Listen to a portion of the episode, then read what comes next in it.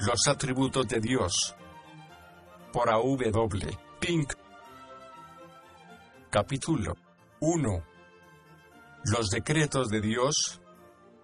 Y sabemos que Dios hace que todas las cosas ayuden para bien a los que le aman, esto es, a los que son llamados conforme a su propósito. Romanos 8, 28, conforme al propósito eterno que realizó en Cristo Jesús, nuestro Señor. Efesios 3, 11. El decreto de Dios es su propósito o su determinación respecto a las cosas futuras.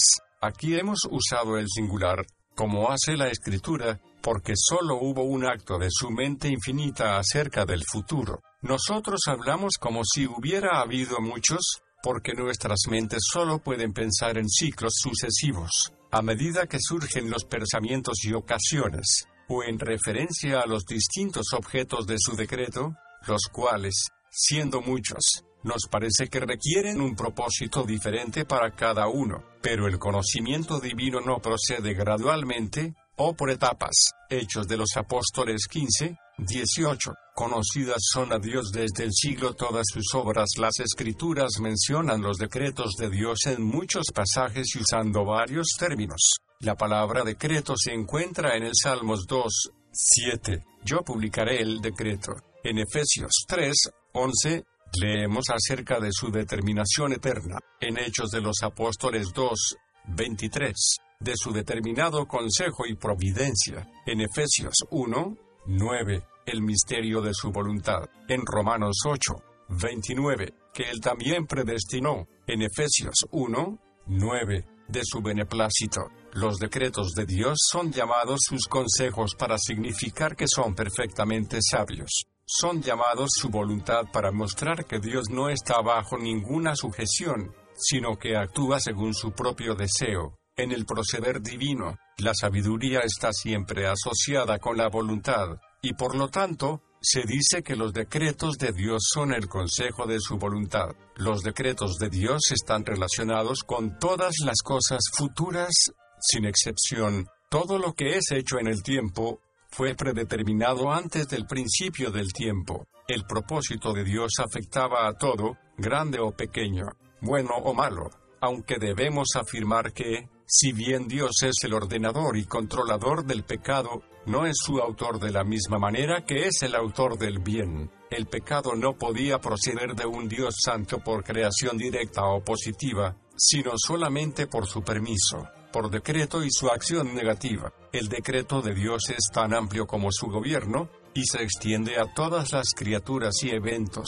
Se relaciona con nuestra vida y nuestra muerte con nuestro estado en el tiempo y en la eternidad, de la misma manera que juzgamos los planos de un arquitecto inspeccionando el edificio levantado bajo su dirección, así también, por sus obras, aprendemos cuál es, era, el propósito de aquel que hace todas las cosas según el consejo de su voluntad. Dios no decretó simplemente crear al hombre, ponerle sobre la tierra, y entonces dejarle bajo su propia guía incontrolada, sino que fijó todas las circunstancias de la muerte de los individuos, y todos los pormenores que la historia de la raza humana comprende, desde su principio hasta su fin. No decretó solamente que debían ser establecidas leyes para el gobierno del mundo, sino que dispuso la aplicación de las mismas en cada caso particular. Nuestros días están contados, así como también los cabellos de nuestra cabeza. Mateo 10, 30. Podemos entender el alcance de los decretos divinos si pensamos en las dispersaciones de la providencia en las cuales aquellos son cumplidos. Los cuidados de la providencia alcanzan a la más insignificante de las criaturas y al más minucioso de los acontecimientos, tales como la muerte de un gorrión o la caída de un cabello. Mateo 10, 30. Consideremos ahora algunas de las características de los decretos divinos. Son, en primer lugar, eternos. Suponer que alguno de ellos fue dictado dentro del tiempo, equivale a decir que se ha dado un caso imprevisto o alguna combinación de circunstancias que ha inducido al Altísimo a tomar una nueva resolución. Esto significaría que los conocimientos de la deidad son limitados, y con el tiempo va aumentando en sabiduría, lo cual sería una blasfemia horrible. Nadie que crea que el entendimiento divino es infinito, abarcando el pasado, presente y futuro, afirmará la doctrina de los decretos temporales. Dios no ignora los acontecimientos futuros que serán ejecutados por voluntad humana. Los ha predicho en innumerables ocasiones, y la profecía no es otra cosa que la manifestación de su presencia eterna. La Escritura afirma que los creyentes fueron escogidos en Cristo antes de la fundación del mundo. Efesios 1, 4. Más aún, que la gracia les fue dada ya entonces, segunda a Timoteo 1, 9. Fue el quien nos salvó y nos llamó con santo llamamiento, no conforme a nuestras obras, sino conforme a su propio propósito y gracia, la cual nos fue dada en Cristo Jesús antes del comienzo del tiempo. En segundo lugar, los decretos de Dios son sabios. La sabiduría se muestra en la selección de los mejores fines posibles y de los medios más apropiados para cumplirlos. Por lo que conocemos de los decretos de Dios, es evidente que les corresponde tal característica. Se nos descubre en su cumplimiento todas las muestras de sabiduría en las obras de Dios que son prueba de la sabiduría del plan por el que se llevan a cabo, como declara el salmista. Salmo 104, 24. Cuán numerosas son tus obras, oh Jehová, a todas las hiciste con sabiduría, la tierra está llena de tus criaturas.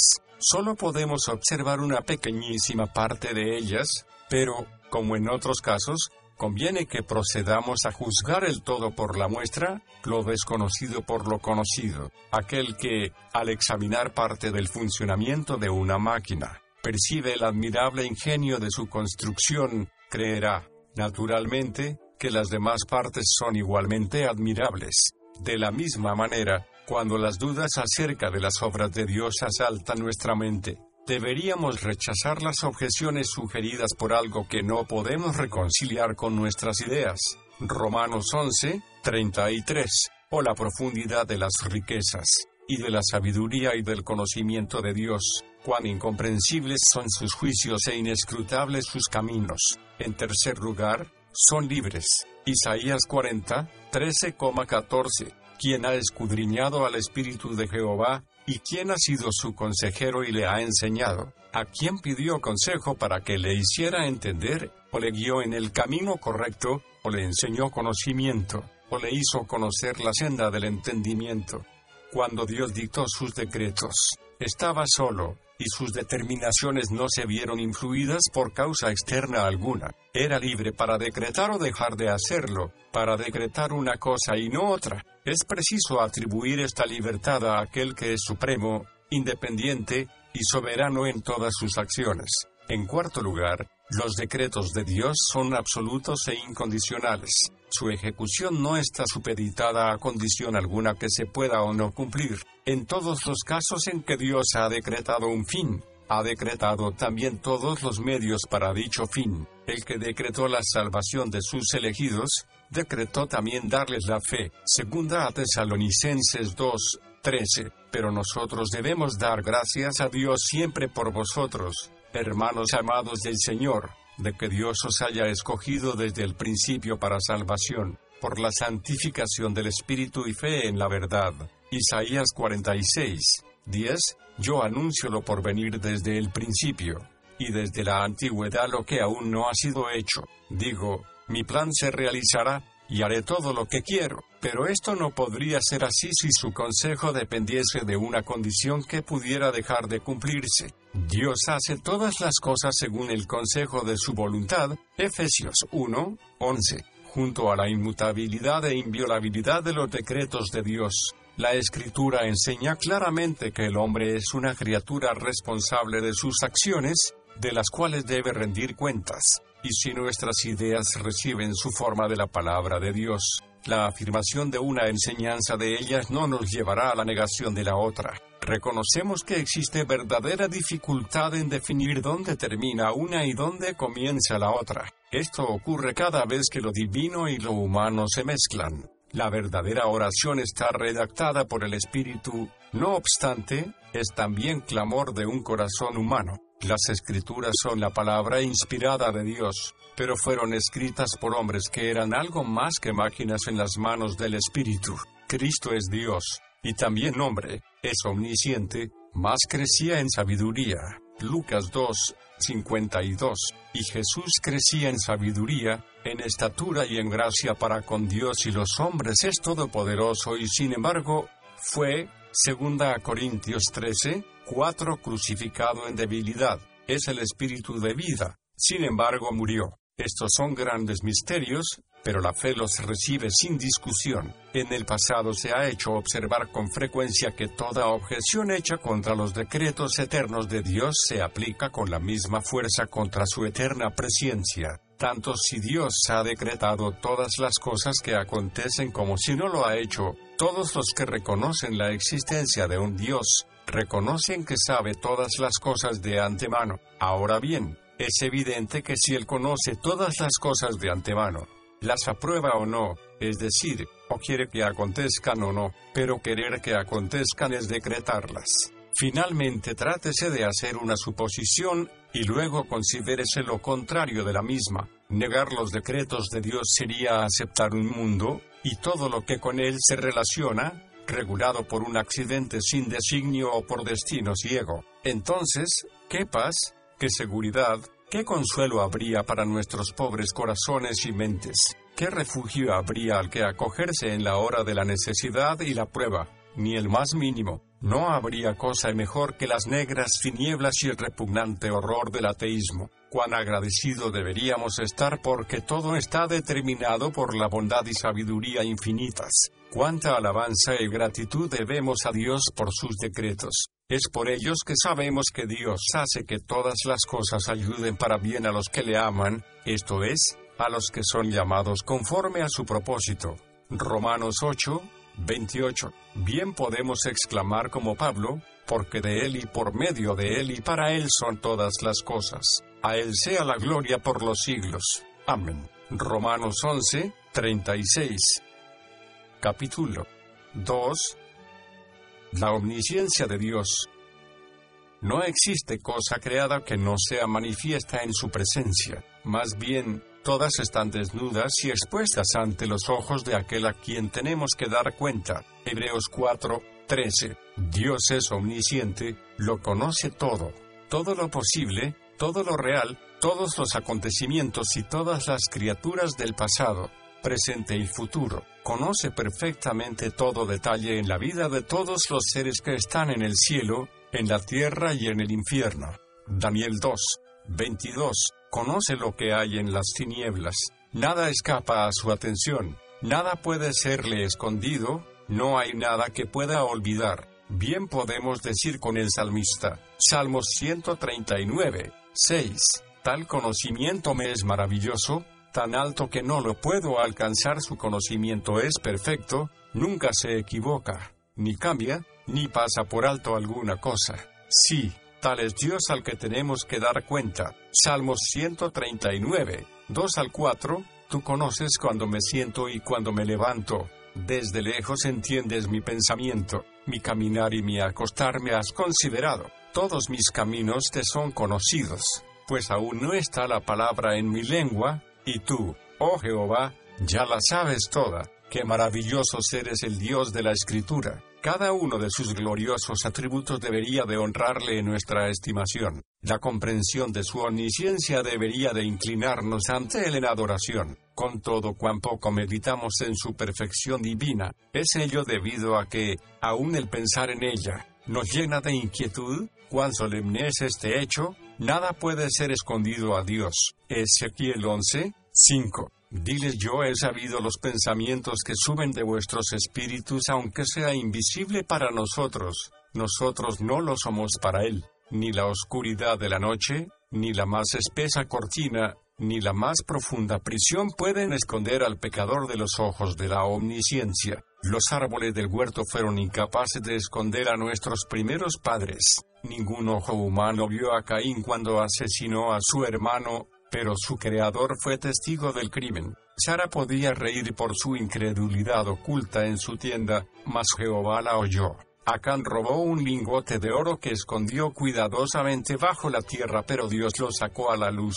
Josué 7. David se tomó mucho trabajo en esconder su iniquidad, Pero el Dios que todo lo ve no tardó en mandar uno de sus siervos a decirle, segundo de Samuel 12, tú eres aquel hombre. Y a las tribus que quedaban al oriente del Jordán se les dice, números 32, 23, pero si no lo hacéis así, he aquí que habréis pecado contra Jehová, y sabed que vuestro pecado os alcanzará. Si pudieran los hombres despojarían a la deidad de su omnisciencia, ¿qué prueba está de que la intención de la carne es enemistad contra Dios? Porque no se sujeta a la ley de Dios, ni tampoco puede. Romanos 8, 7. Los hombres impíos odian esta perfección divina que, al mismo tiempo, se ven obligados a admitir.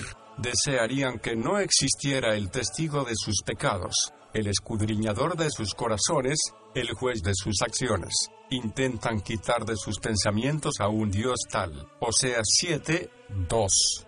Y no dicen en su corazón que tengo en la memoria toda su maldad, cuán solemne es el octavo versículo del Salmo 90. Todo aquel que rechaza a Cristo tiene buenas razones para temblar ante él pusiste nuestras maldades delante de ti, nuestros hierros a la luz de tu rostro. Pero la omnisciencia de Dios es una verdad llena de consolación para el creyente. En la perplejidad, dice a Job, mas él conoció mi camino. Job 23, 10. Esto puede ser profundamente misterioso para mí, completamente incomprensible para mis amigos, pero Él conoce nuestra condición, se acuerda que somos polvo. Salmo 103, 14. Cuando nos asalten la duda y la desconfianza, acudamos a este mismo atributo, diciendo, Examíname, oh Dios, y conoce mi corazón, pruébame y conoce mis pensamientos. Ve si hay en mi camino de perversidad y guíame por el camino eterno. Salmo 139, 23 y 24. En el tiempo de triste fracaso, cuando nuestros actos han desmentido a nuestro corazón, nuestras obras repudiado a nuestra devoción, y hemos oído la pregunta escrutadora que escuchó Pedro, ¿me amas? Hemos dicho como Pedro, Señor, tú sabes todas las cosas, tú sabes que te amo. Juan 21, 17. Ahí hallamos estímulo para orar. No hay razón para temer que las peticiones de los justos no sean oídas, ni que sus lágrimas y suspiros escapen a la atención de Dios, ya que Él conoce los pensamientos e intenciones del corazón. No hay peligro de que un santo sea pasado por alto en la multitud de aquellos que cada día y cada hora presentan sus peticiones, porque la mente infinita es capaz de prestar la misma atención a millones, que a uno solo de los que buscan su atención. Asimismo, la falta de un lenguaje apropiado y la incapacidad de dar expresión al más profundo de los anhelos del alma no comprometerá nuestras oraciones, porque y sucederá que antes que llamen, yo responderé, y mientras estén hablando, yo les escucharé. Isaías 65, 24. Grande es el Señor nuestro, y de mucho poder su entendimiento es infinito. Salmo 147, 5. Dios no solamente conoce todo lo que sucedió en el pasado en cualquier parte de sus vastos dominios, y todo lo que ahora acontece en el universo entero, sino que, además, Él sabe todos los hechos, desde el más insignificante hasta el más grande, que tendrán lugar en el porvenir.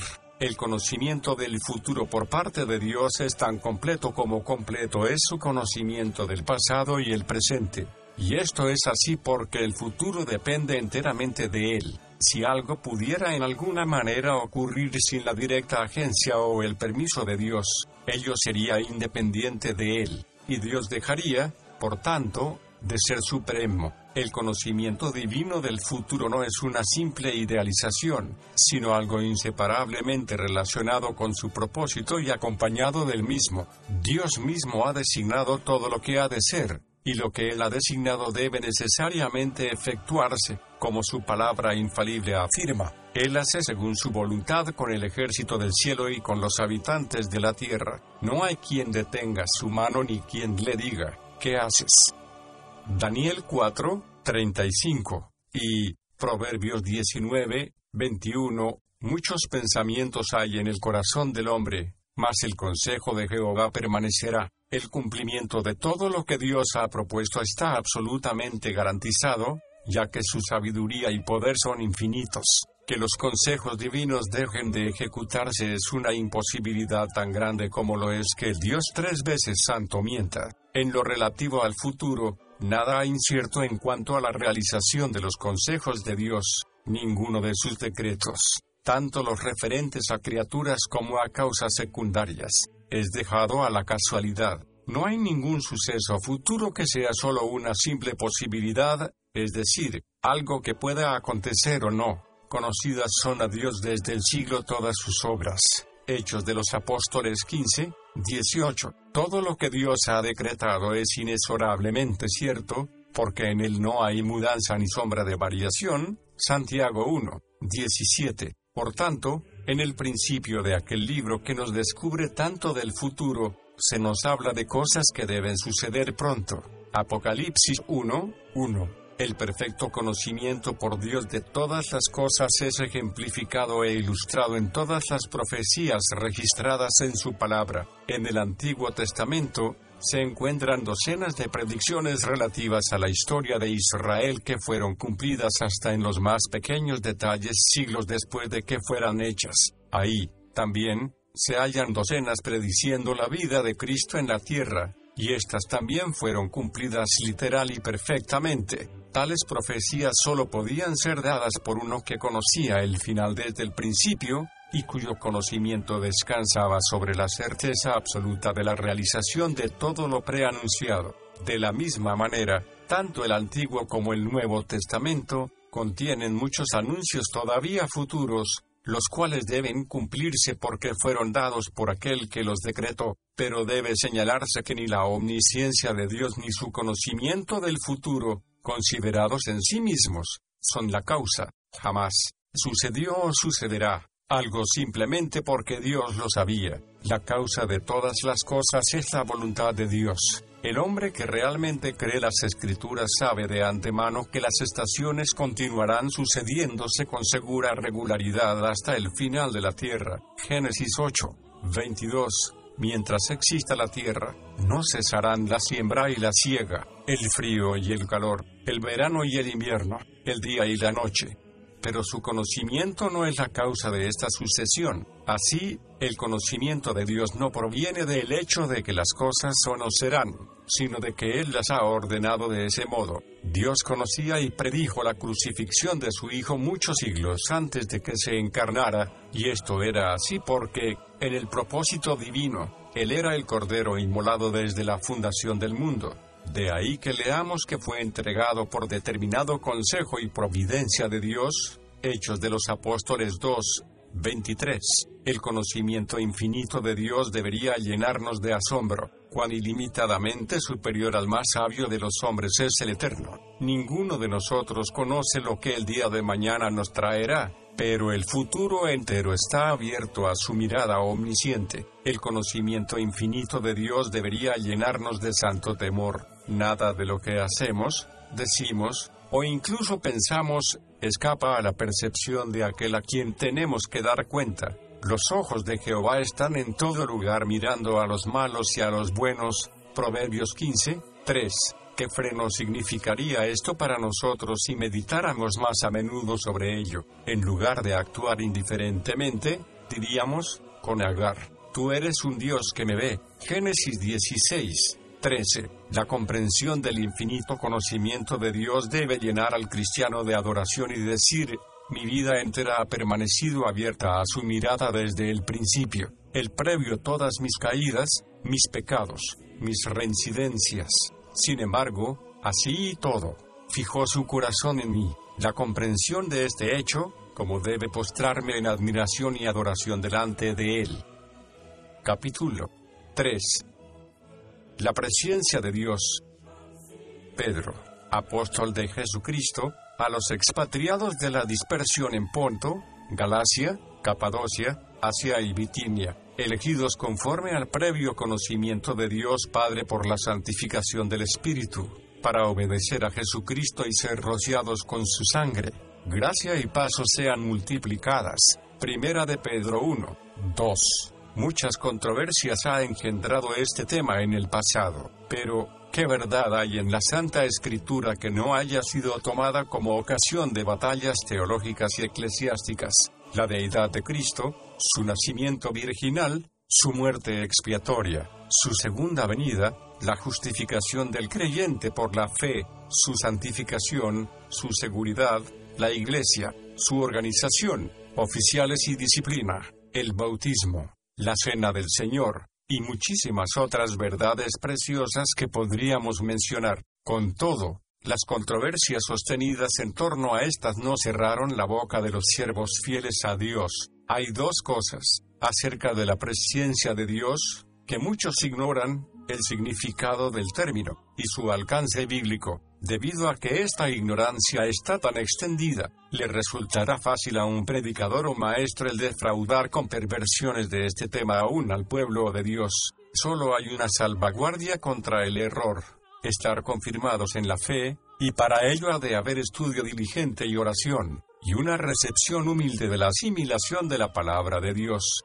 ya que algunos falsos maestros de la Biblia pervierten su presencia con el fin de desechar su absoluta elección para vida eterna. Solo entonces seremos fortalecidos contra los ataques de aquellos que nos asaltan. Cuando se expone el tema bendito y solemne de la predestinación, y el de la eterna elección por parte de Dios de ciertas personas para ser hechas conformes a la imagen de su Hijo, el enemigo envía a algún hombre a contradecir que la elección se basa en la presencia de Dios y esta presencia se interpreta significando que previo que algunos serían más dóciles que otros, que responderían más prontamente a los esfuerzos del Espíritu, y que, debido a que Dios sabía que creerían, Él, en consecuencia, los predestinó para salvación. Pero tal declaración es radicalmente errónea, repudia la verdad de la depravación total ya que argumenta que hay algo bueno en algunos hombres, quita a Dios su independencia, ya que hace que sus decretos descansen en lo que Él descubre en la criatura,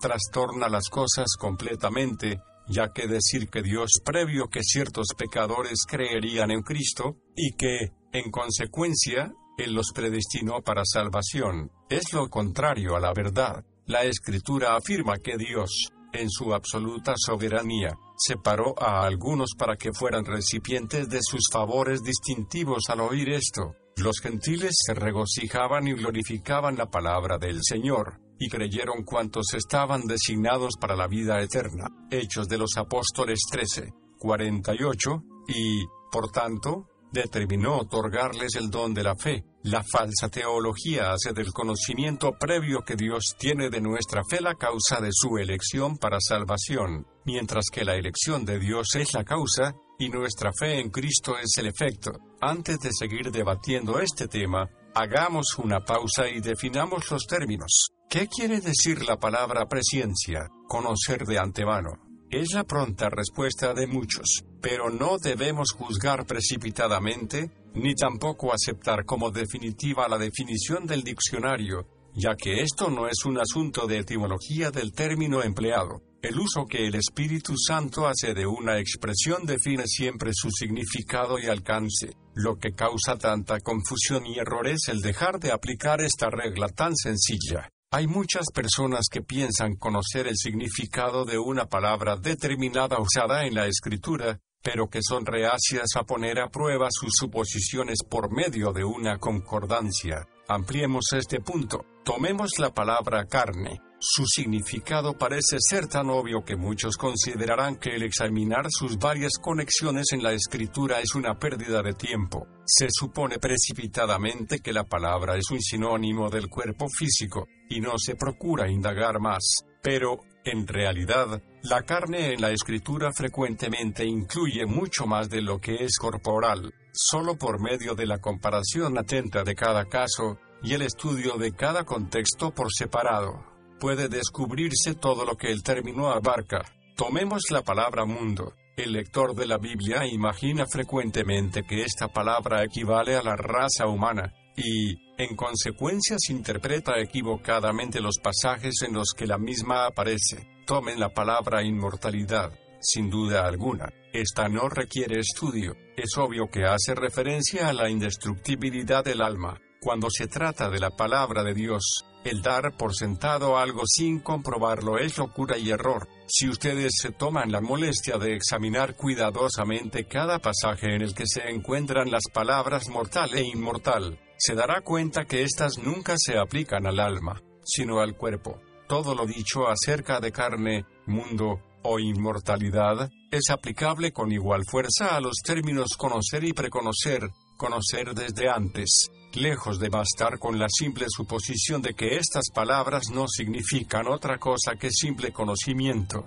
Veremos que los diferentes pasajes en los que se encuentran requieren ser considerados cuidadosamente. La palabra preconocimiento, traducida en la versión española por conocer de antes, no se encuentra en el Antiguo Testamento, pero sí que se da frecuentemente el término conocer. Cuando éste es usado en relación con Dios significa a menudo mirar con favor, comunicando, no un simple conocimiento, sino un afecto por el objeto mirado. Te he conocido por tu nombre. Éxodo 33, 17. Rebeldes habéis sido a Jehová desde el día que yo os conozco. Deuteronomios 9, 24. A vosotros solamente he conocido de todas las familias de la tierra. Amos 3, 2. En estos pasajes conocer significa amar o bien designar. Asimismo en el Nuevo Testamento se usa frecuentemente la palabra conocer en el mismo sentido que en el Antiguo. Entonces yo les declararé, nunca os he conocido, apartaos de mí, obradores de maldad. Mateo 7, 23. Yo soy el buen pastor y conozco mis ovejas, y las mías me conocen. Juan 10, 14. Pero si alguien ama a Dios, tal persona es conocida por él. Primera a Corintios 8, 3. Conoce el Señor a los que son suyos. Segunda a Timoteo 2, 19. El término preconocer o presciencia, tal como se usa en el Nuevo Testamento, es menos ambiguo que en su simple forma conocer. Si todos los pasajes en los que aparece son estudiados cuidadosamente, se descubrirá que es muy discutible que el término haga referencia a una simple percepción de eventos que han de tener lugar. En realidad, este término nunca es usado en la escritura en relación con sucesos o acciones, sino que, por el contrario, siempre se refiere a personas. Dios conoció por anticipado a las personas, no a sus acciones. Para demostrarlo, citaremos los pasajes en los que se encuentra esta expresión. El primero es Hechos 2, 23, donde leemos de Jesús, entregado por el determinado consejo y anticipado conocimiento de Dios, prendisteis y matasteis por mano de inicuos, crucificándole. Si nos fijamos con atención en las palabras de este versículo, veremos que el apóstol no estaba hablando del conocimiento anticipado de Dios del acto de la crucifixión, sino de la persona crucificada, este, entregado por. El segundo es en Romanos 8, 29, 30, porque a los que antes conoció, también predestinó para que fuesen hechos conformes a la imagen de su Hijo, para que Él sea el primogénito entre muchos hermanos, y a los que predestinó, a estos también llamó.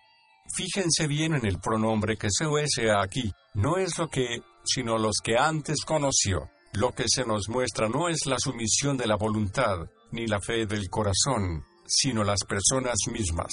No ha desechado Dios a su pueblo, el cual antes conoció. Romanos 11, 22. Una vez más, la referencia es claramente a personas solamente. La última cita es primera de Pedro 1, 2, elegidos según la presencia de Dios Padre.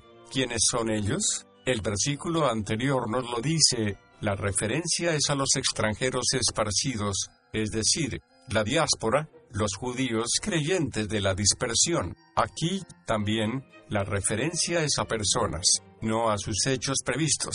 En vista de estos pasajes, ¿qué base bíblica hay para decir que Dios previó los hechos de algunos, a saber, su arrepentimiento y fe, y que, a causa de los mismos, los eligió para salvación? Absolutamente ninguna. La escritura jamás habla del arrepentimiento y la fe como algo previsto o preconocido por Dios. Es verdad que Dios conocía desde toda la eternidad que algunos se arrepentirían y creerían, pero la escritura no se refiere a esto como objeto de la presencia de Dios. El término se refiere invariablemente a Dios preconociendo a personas. Así pues, Retengamos la forma de las sanas palabras, segunda a Timoteo 1, 13. Otra cosa sobre la que deseamos llamar particularmente la atención es que los dos primeros pasajes citados muestran de manera clara y enseñan implícitamente que la presencia de Dios no es cautiva, sino que, detrás de ella precediéndola, hay algo más, su propio decreto soberano.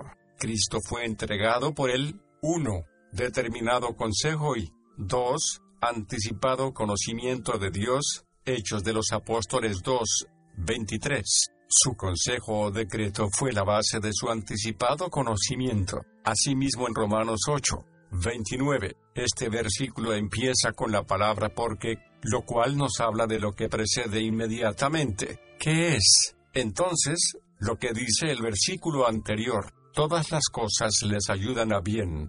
A los que conforme al propósito son llamados así pues, el anticipado conocimiento de Dios se basa en su propósito o decreto. Véase Salmo 2, 7.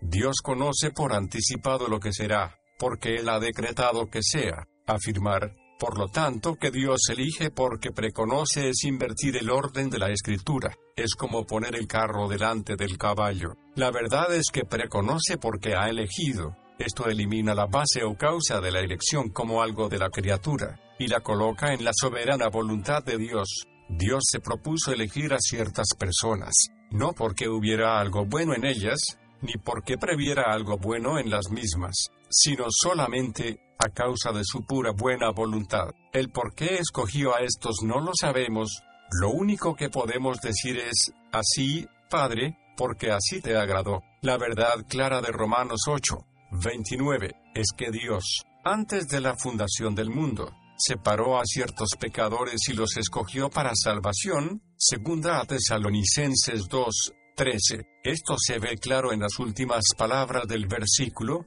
los predestinó para que fuesen hechos conformes a la imagen de su Hijo. Dios no predestinó a aquellos que él preveía que eran hechos conformes, sino que, por el contrario, predestinó a aquellos a los que antes conoció, es decir, amó y eligió, para que fuesen hechos conformes. Su conformidad a Cristo no es la causa, sino el efecto de la presencia y predestinación de Dios. Dios no eligió a ningún pecador porque viera que creería, por la razón sencilla pero suficiente de que ningún pecador cree jamás hasta que Dios le da fe, de la misma manera que ningún hombre puede ver antes de que Dios le dé la vista, ya que la vista es el don de Dios, y ver es la consecuencia del uso de su don. Asimismo, la fe es el don de Dios porque por gracia sois salvos, por medio de la fe esto no de vosotros, pues es don de Dios no por obras para que nadie se gloríe. Efesios 2, 8. Y creer es la consecuencia del uso de este don. Si fuera cierto que Dios eligió a algunos para ser salvos porque a su debido tiempo estos creerían, eso convertiría el creer en un acto meritorio, y, en este caso, el pecador tendría razón de jactarse, lo cual la escritura niega enfáticamente. Efesios 2, 9. En verdad la palabra de Dios es suficientemente clara al enseñar que creer no es un acto meritorio. Afirma que los cristianos son aquellos que por la gracia han creído. Hechos de los Apóstoles 18, 27. Por lo tanto, si han creído por gracia, no hay absolutamente nada meritorio. El mérito no puede ser la base o causa que movió a Dios a escogerlos. No, la elección de Dios no procede de nada que haya en nosotros, o de nada que proceda de nosotros, sino únicamente de su propia y soberana buena voluntad. Una vez más, en Romanos 11, 5, leemos de un remanente escogido por gracia. Ahí está suficientemente claro. La misma elección es por gracia, y gracia es favor inmerecido, algo a lo que no tenemos derecho alguno. Precisamente, se ve la importancia para nosotros de tener ideas claras y bíblicas sobre la presencia de Dios, quien no solamente conoció el final desde el principio, sino que planeó, fijó y predestinó todo desde el principio, ya que, si ustedes son cristianos verdaderos, lo son porque Dios los escogió en Cristo antes de la fundación del mundo. Efesios 1, 4. Y lo hizo, no porque previo que creería, sino porque, simplemente, así le agradó hacerlo. te escogió a pesar de tu incredulidad natural. Siendo así, toda la gloria y la alabanza le pertenece solo a Él. No tienes base alguna para atribuirte ningún mérito. Has creído por la gracia, y eso porque tu misma elección fue de gracia. Romanos 11, 5. Capítulo 4. La supremacía de Dios. Pensabas que de cierto sería yo como tú. Salmos 50, 21, en una de sus cartas a Erasmo. Lutero decía, vuestro concepto de Dios es demasiado humano. El renombrado erudito probablemente se ofendió por tal reproche que procedía del hijo de un minero. Sin embargo, lo tenía perfectamente merecido. Nosotros, también, aunque no tengamos lugar entre los líderes religiosos de esta era degenerada, presentamos la misma denuncia contra la mayoría de los predicadores de nuestros días y contra quienes, en lugar de escudriñar las escrituras por sí mismos, aceptan perezosamente las enseñanzas de sus denominaciones. En la actualidad, y casi en todas partes, se sostienen los más deshonrosos y degradantes conceptos acerca de la autoridad y el reino del Todopoderoso. Para incontables millares, incluso entre los que profesan ser cristianos, el Dios de las Escrituras es completamente desconocido. En la antigüedad, Dios se quejó a un Israel apóstata, pensabas que de cierto sería yo como tú, Salmos 50, 21. Tal ha de ser ahora su acusación contra una cristiandad apóstata. Los hombres imaginan que al Altísimo le mueven, no los principios, sino los sentimientos. Suponen que su omnipotencia es una invención vacía y que Satanás puede desbaratar sus designios a su antojo. Creen que si en realidad él se ha forjado un plano propósito, ha de ser como los suyos, constantemente sujetos a cambios. Declaran abiertamente que sea el que fuere el poder que posee, ha de ser restringido no sea que invada del territorio del libre albedrío del hombre y lo reduzca a una máquina. Rebajan la eficaz expiación, la cual redimió a todos aquellos por los cuales fue hecha, hasta hacer de ella una simple medicina que las almas enfermas por el pecado pueden usar si se sienten dispuestas a ello, y desvirtúan la obra invencible del Espíritu Santo, convirtiéndola en una oferta del Evangelio que los pecadores pueden aceptar o rechazar a su agrado. El Dios del presente siglo XX no se parece más al soberano supremo de la Sagrada Escritura de lo que la confusa y vacilante llama de una vela se parece a la gloria del sol de mediodía, el Dios del cual suele hablarse desde el púlpito, el que se menciona en gran parte de la literatura religiosa actual el que se predica en la mayoría de las llamadas conferencias bíblicas, es una invención de la imaginación humana, una ficción del sentimentalismo sensiblero. Los idólatras que se encuentran fuera de la cristiandad se hacen dioses de madera o de piedra, mientras que los millones de idólatras que se hallan dentro de la cristiandad se elaboran dioses producto de sus propias mentes. En realidad, no son otra cosa que ateos, ya que no hay otra alternativa posible sino creer en un Dios absolutamente supremo o no creer en Dios, un Dios cuya voluntad puede ser resistida, cuyos designios pueden ser frustrados, y cuyos propósitos pueden ser derrotados, no posee derecho alguno a la deidad, y lejos de ser objeto digno de adoración, merece solamente desprecio. La distancia infinita que existe entre las más poderosas criaturas y el Creador Todopoderoso es prueba de la supremacía del Dios viviente y verdadero. Él es el alfarero, ellas no son más que barro en sus manos, que pueden ser transformadas en vasos de honra o desmenuzadas. Salmos 2, 9, a su gusto. Como alguien decía, si todos los ciudadanos del cielo y todos los habitantes de la tierra se unieran en rebelión contra él, no le ocasionarían inquietud alguna, y ello tendría menos efecto sobre su trono eterno e invencible del que tiene sobre la elevada roca de Gibraltar la espuma de las olas del Mediterráneo. Tan pueril e impotente para afectar al Altísimo es la criatura, que la escritura misma nos dice que cuando los príncipes gentiles se unan con Israel apóstata para desafiar a Jehová y su Cristo, el que mora en los cielos se reirá. Salmos 2, 4. La supremacía absoluta y universal de Dios está positivamente declarada en muchos lugares de la escritura que no admite duda. Tuya es, oh Jehová, la magnificencia, y el poder, y la gloria, la victoria, y el honor, porque todas las cosas que están en los cielos y en la tierra son tuyas. Tuyo, oh Jehová, es el reino, y la altura sobre todos los que están por cabeza. Y tú señorearás a todos. Primero de Crónicas 19, 11,12. Nótese que dice señorearás ahora, no señorearás en el futuro. Jehová Dios de nuestros padres, ¿no eres tú Dios en los cielos? ¿Y te enseñorearás en todos los reinos de las gentes? ¿No está en tu mano toda fuerza y poder, que no hay quien, ni siquiera el diablo, te resista? Segundo de Crónicas 20, 6.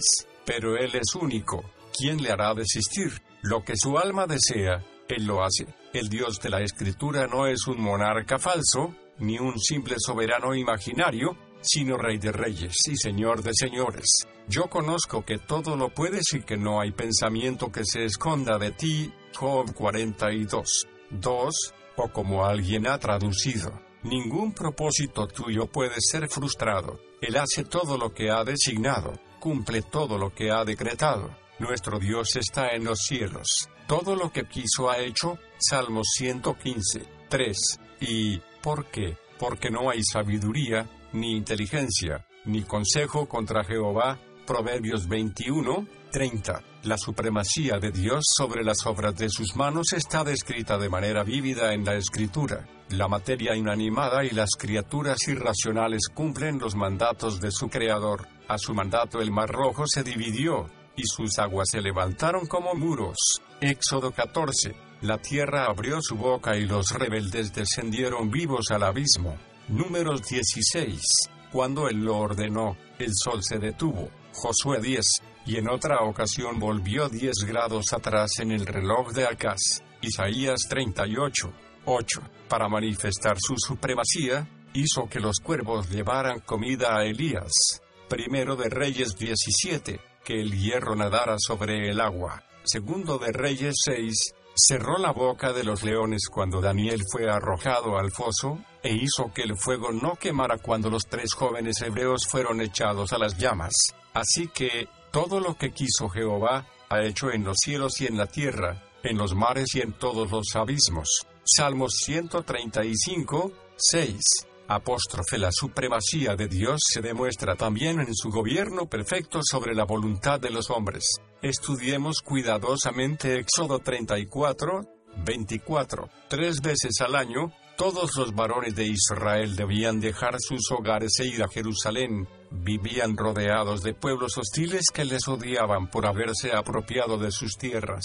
Siendo así, ¿qué impedía que los cananitas, aprovechando la ausencia de los hombres, mataran a las mujeres y los niños, y tomaran opresión de sus posesiones? Si la mano del Todopoderoso no estuviera incluso sobre la voluntad de los impíos, ¿cómo podía prometer que nadie ni siquiera desearía sus tierras, como los repartimientos de las aguas? Así está el corazón del rey en la mano de Jehová, a todo lo que quiere lo inclina. Proverbios 21, 1. Habrá sin embargo quien ponga en duda una y otra vez esto. Leemos en la Escritura, como aquellos hombres desafiaron a Dios, resistieron su voluntad, quebrantaron sus mandamientos, desestimaron sus amonestaciones, e hicieron oídos sordos a sus exhortaciones.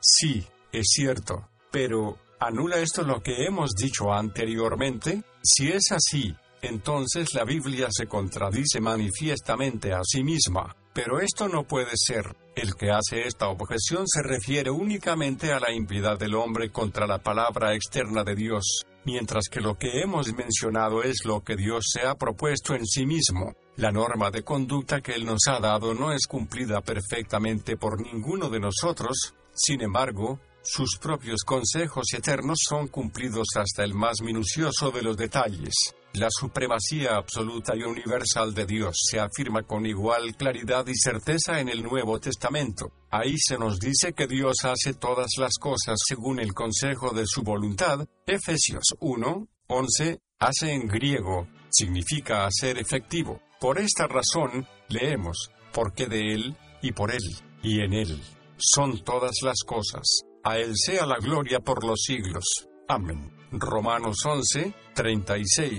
Los hombres pueden jactarse de ser agentes libres, con voluntad propia, y de que son libres de hacer lo que les plazca, pero a aquellos que, jactándose, dicen, iremos a tal ciudad, y estaremos allá un año, y compraremos mercadería y ganaremos, la escritura advierte, en lugar de los cual deberías decir, si el Señor quisiere, Santiago 4, 13,15. He aquí, pues, lugar de descanso para el corazón. Nuestras vidas no son el producto de un destino ciego, ni el resultado de la suerte caprichosa, sino que cada detalle de las mismas fue ordenado por el Dios viviente y soberano. Ni un solo cabello de nuestras cabezas puede ser tocado sin su permiso. El corazón del hombre piensa su camino, mas Jehová endereza sus pasos. Proverbios 16. 9. ¡Qué certeza! Poder y consuelo debería de proporcionar esto al verdadero cristiano. En tu mano están mis tiempos. Salmos 31, 15. Así, permítanme decir, calla delante de Jehová y espera en él. Salmos 37, 7. Capítulo 5. La soberanía de Dios. Mi consejo permanecerá y haré todo lo que quisiere. Isaías 46, 10. La soberanía de Dios puede definirse como el ejercicio de su supremacía. Dios es el Altísimo, el Señor del cielo y de la tierra está exaltado infinitamente por encima de la más eminente de las criaturas. Él es absolutamente independiente, no está sujeto a nadie, ni es influido por nadie. Dios actúa siempre y únicamente como le agrada. Nadie puede frustrar ni detener sus propósitos. Su propia palabra lo declara explícitamente. En el ejército del cielo y en los habitantes de la tierra, hace según su voluntad, ni hay quien estorbe su mano. Daniel 4, 35. La soberanía divina significa que Dios lo es de hecho, así como de nombre, y que está en el trono del universo dirigiendo y actuando en todas las cosas según el consejo de su voluntad. Efesios 1, 11. Con gran razón decía el predicador bautista del siglo pasado Carlos Purgeon, en un sermón sobre Mateo 20, 15, que no hay atributo más confortador para sus hijos que el de la soberanía de Dios, bajo las más adversas circunstancias y las pruebas más severas creen que la soberanía los gobierna y que los santificará a todos.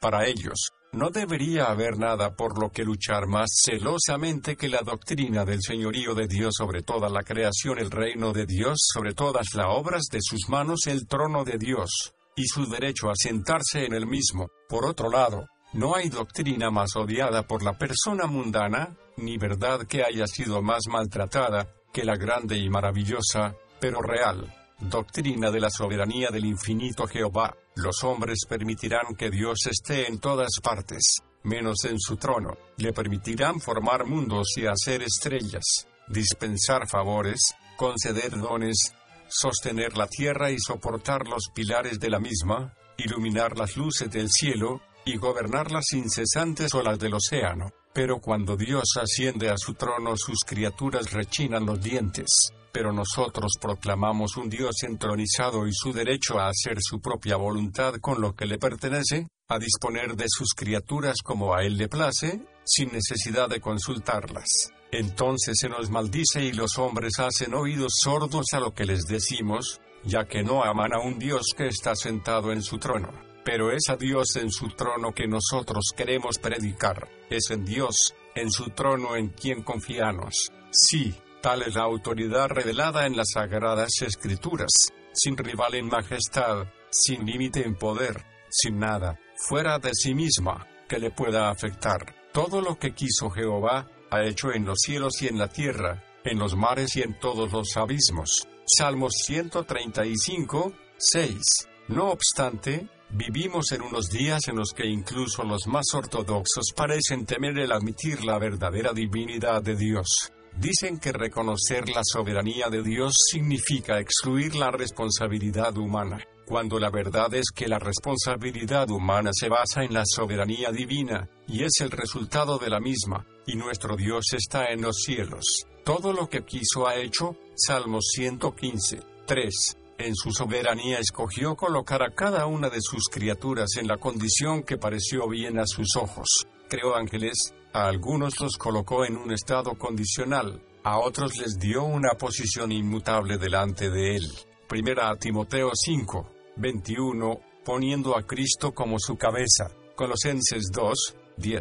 No olvidemos que los ángeles que pecaron, segunda de Pedro 2, 4, con todo, Dios previó que caerían y, sin embargo, los colocó en un estado alterable y condicional, y les permitió caer, aunque él no fuera el autor de su pecado. Asimismo, Dios, en su soberanía colocó a Adán en el jardín del Edén en un estado condicional. Si lo hubiera deseado podía haberle colocado en un estado incondicional, en un estado tan firme como el de los ángeles que jamás han pecado, en uno tan seguro e inmutable como el de los santos en Cristo. En cambio, escogió colocarle sobre la base de la responsabilidad como criatura, para que se mantuviera o cayera según se ajustase o no a su responsabilidad, la de obedecer a su Creador. Adán era responsable ante Dios. Dios es ley en sí mismo, por el mandamiento que le había sido dado y la advertencia que le había sido hecha. Esa era una responsabilidad sin menoscabo y puesta a prueba en las condiciones más favorables. Dios no colocó a Adán en un estado condicional y de criatura responsable porque fuera justo que así lo hiciera. No, era justo porque Dios lo hizo. Ni siquiera dio el ser a las criaturas porque eso fuera lo justo, es decir, porque estuviera obligado a crearlas, sino que era justo porque Él lo hizo así. Dios es soberano.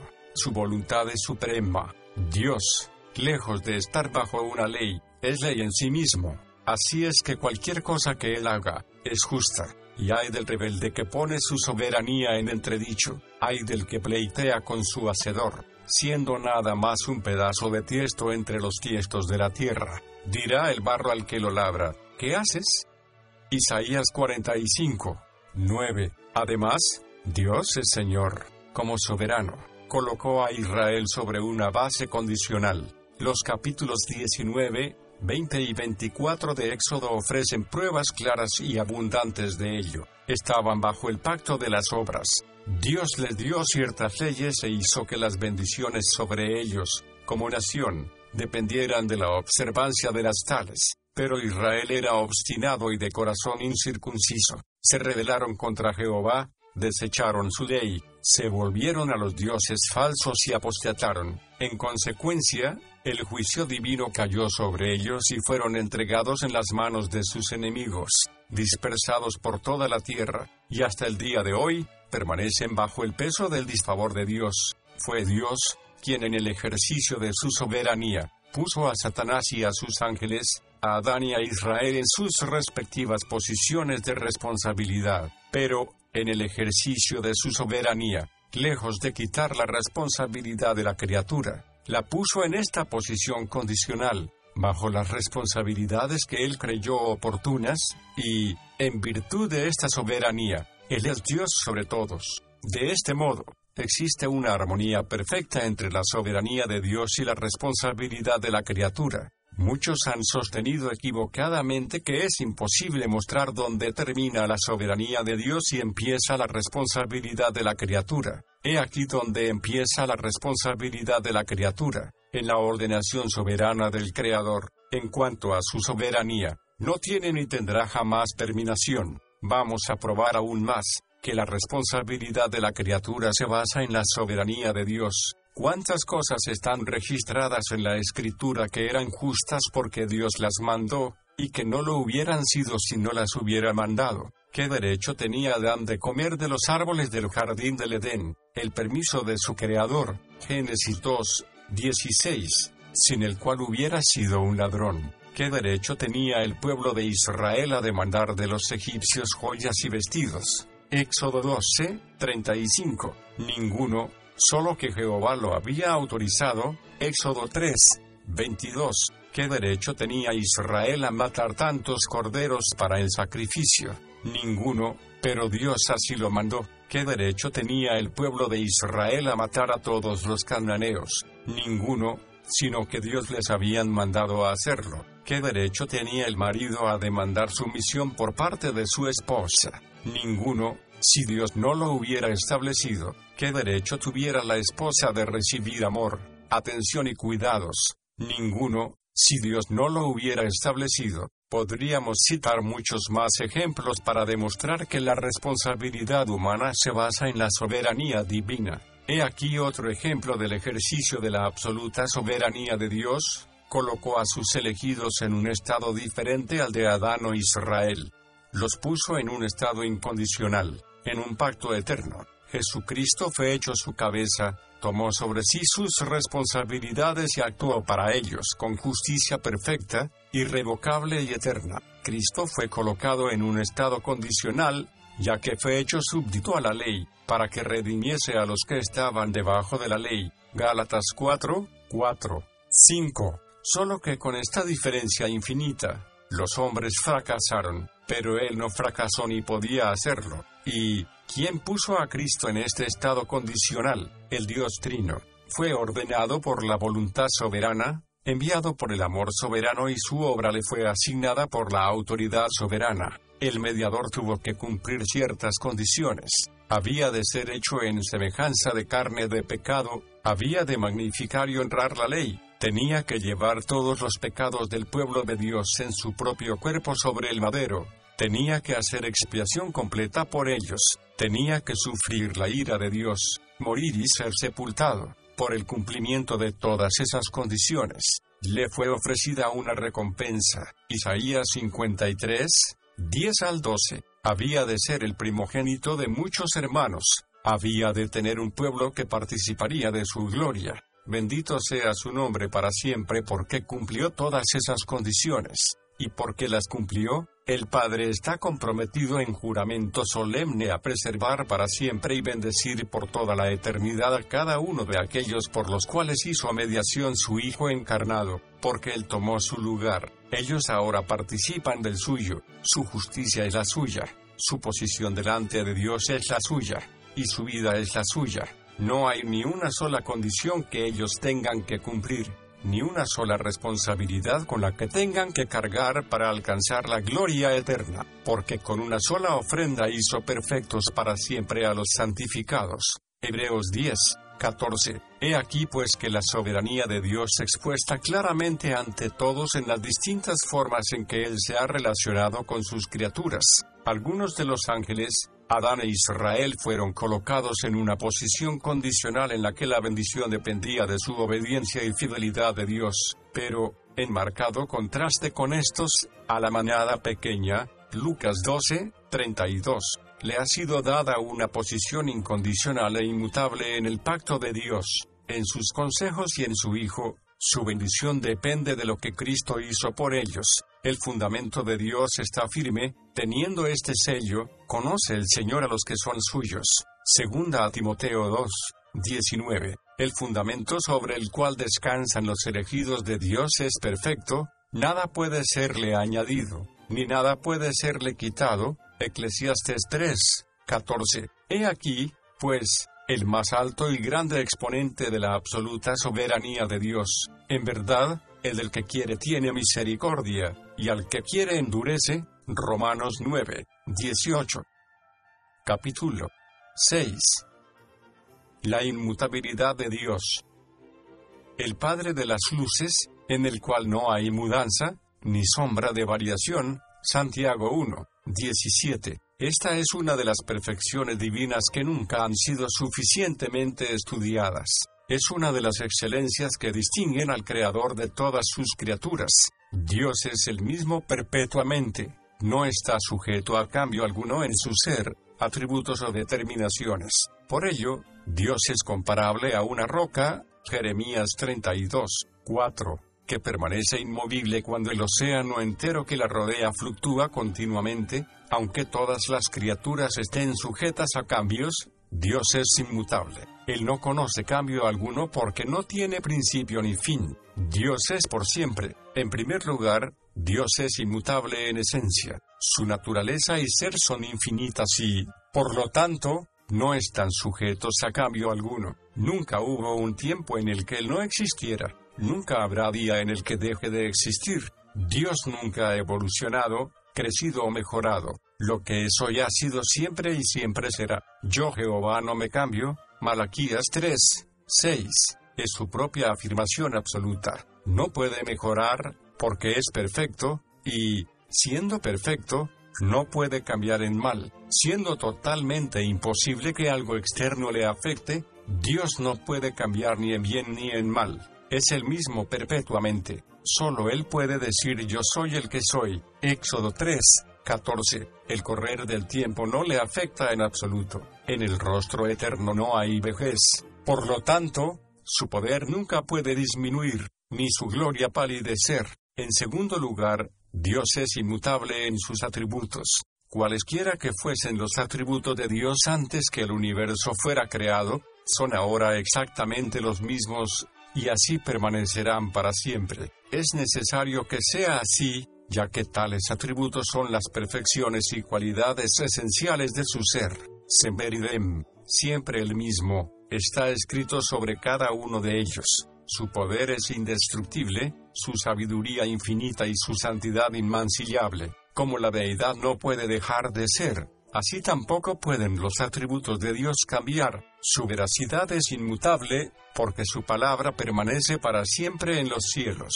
Salmo 119, 89. Su amor es eterno. Con amor eterno te he amado. 31, 3. Y como había amado a los suyos que estaban en el mundo, los amó hasta el fin. Juan 13, 1. Su misericordia es incesante, porque es para siempre. Salmos 100, 5. En tercer lugar, Dios es inmutable en su consejo, su voluntad jamás cambia. Algunos ya han puesto la objeción de que en la Biblia dice que arrepintióse Jehová de haber hecho al hombre. Génesis 6, 6. A esto respondemos, entonces, ¿Se contradicen las escrituras a sí mismas? No, eso no puede ser. El pasaje de números 23, 19 es suficientemente claro. Dios no es hombre para que mienta, ni hijo de hombre para que se arrepienta. Asimismo, en primero de Samuel 15, 29, leemos, el vencedor de Israel no mentirá, ni se arrepentirá, porque no es hombre para que se arrepienta. La explicación es muy sencilla cuando habla de sí mismo. Dios adapta a menudo su lenguaje a nuestra capacidad limitada. Se describe a sí mismo como vestido de miembros corporales, tales como ojos, orejas, manos. Habla de sí mismo despertando, Salmos 78, 65, madrugando, Jeremías 7, 13, sin embargo, ni dormita, ni duerme. Así, cuando adopta un cambio en su trato con los hombres, Dios describe su acción como arrepentimiento. Si Dios es inmutable en su consejo, porque los dones y el llamamiento de Dios son irrevocables.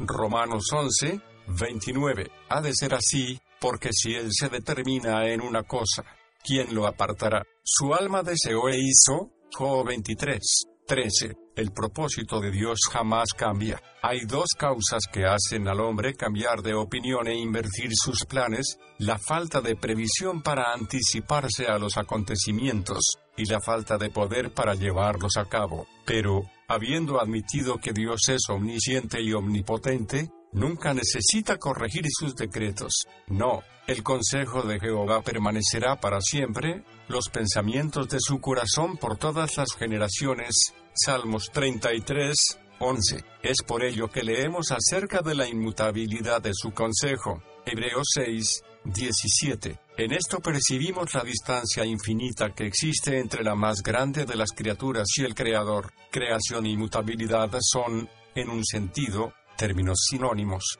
Si la criatura no fuera variable por naturaleza, no sería criatura, sería Dios. Por naturaleza, ni vamos ni venimos de ninguna parte. Nada, aparte de la voluntad y el poder sustentador de Dios, impide nuestra aniquilación. Nadie puede sostenerse a sí mismo ni un solo instante. Dependemos por completo del Creador en cada momento que respiramos. Reconocemos con el salmista que Él es el que puso nuestra alma en vida. Salmos 66, 9. Al comprender esta verdad, debería humillarnos el sentido de nuestra propia insignificancia en la presencia de aquel en quien vivimos, y nos movemos, y somos. Hechos de los Apóstoles 17, 28. Como criaturas caídas, no solamente somos variables, sino que todo en nosotros es contrario a Dios. Como tales, somos estrellas erráticas.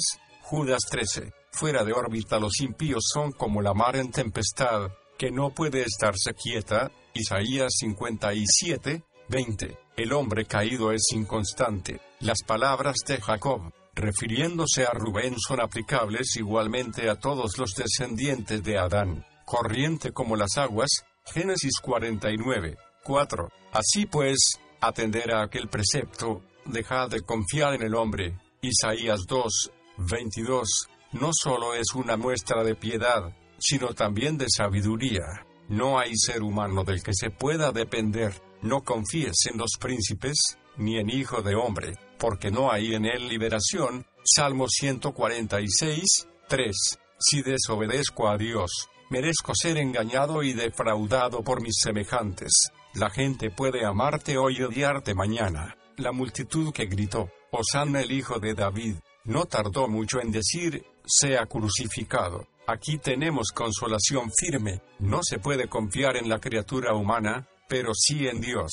No importa cuán inestable sea yo, cuán inconstantes demuestren ser mis amigos, Dios no cambia. Si cambiara como nosotros, si quisiera una cosa hoy y otra distinta mañana, si actuara por capricho, ¿quién podría confiar en él? Pero, alabado sea su santo nombre. Él es siempre el mismo, su propósito es fijo, su voluntad estable, su palabra segura. He aquí una roca donde podemos fijar nuestros pies mientras el torrente poderoso arrastra todo lo que nos rodea. La permanencia del carácter de Dios garantiza el cumplimiento de sus promesas, porque los montes se moverán, y los collados temblarán, mas no se apartará de ti mi misericordia, ni el pacto de mi paz vacilará, dijo Jehová, el que tiene misericordia de ti, Isaías 54, 10.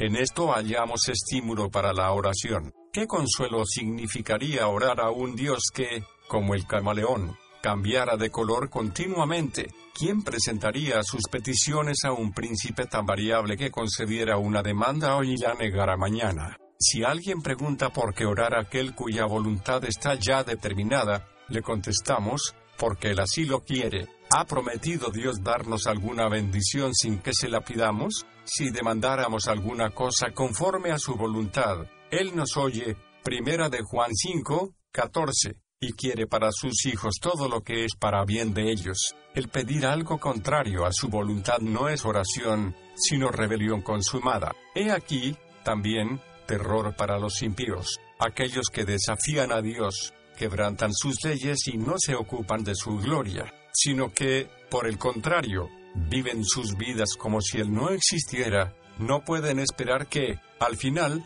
cuando clamen por misericordia, Dios altere su voluntad, anule su palabra, y suprima sus terribles amenazas. Por el contrario, ha declarado, pues yo también actuaré en mi ira, mi ojo no tendrá lástima, ni tendré compasión, gritarán a mis oídos a gran voz, pero no los escucharé. Ezequiel 8, 18. Dios no se negaría a sí mismo para satisfacer las concupiscencias de ellos.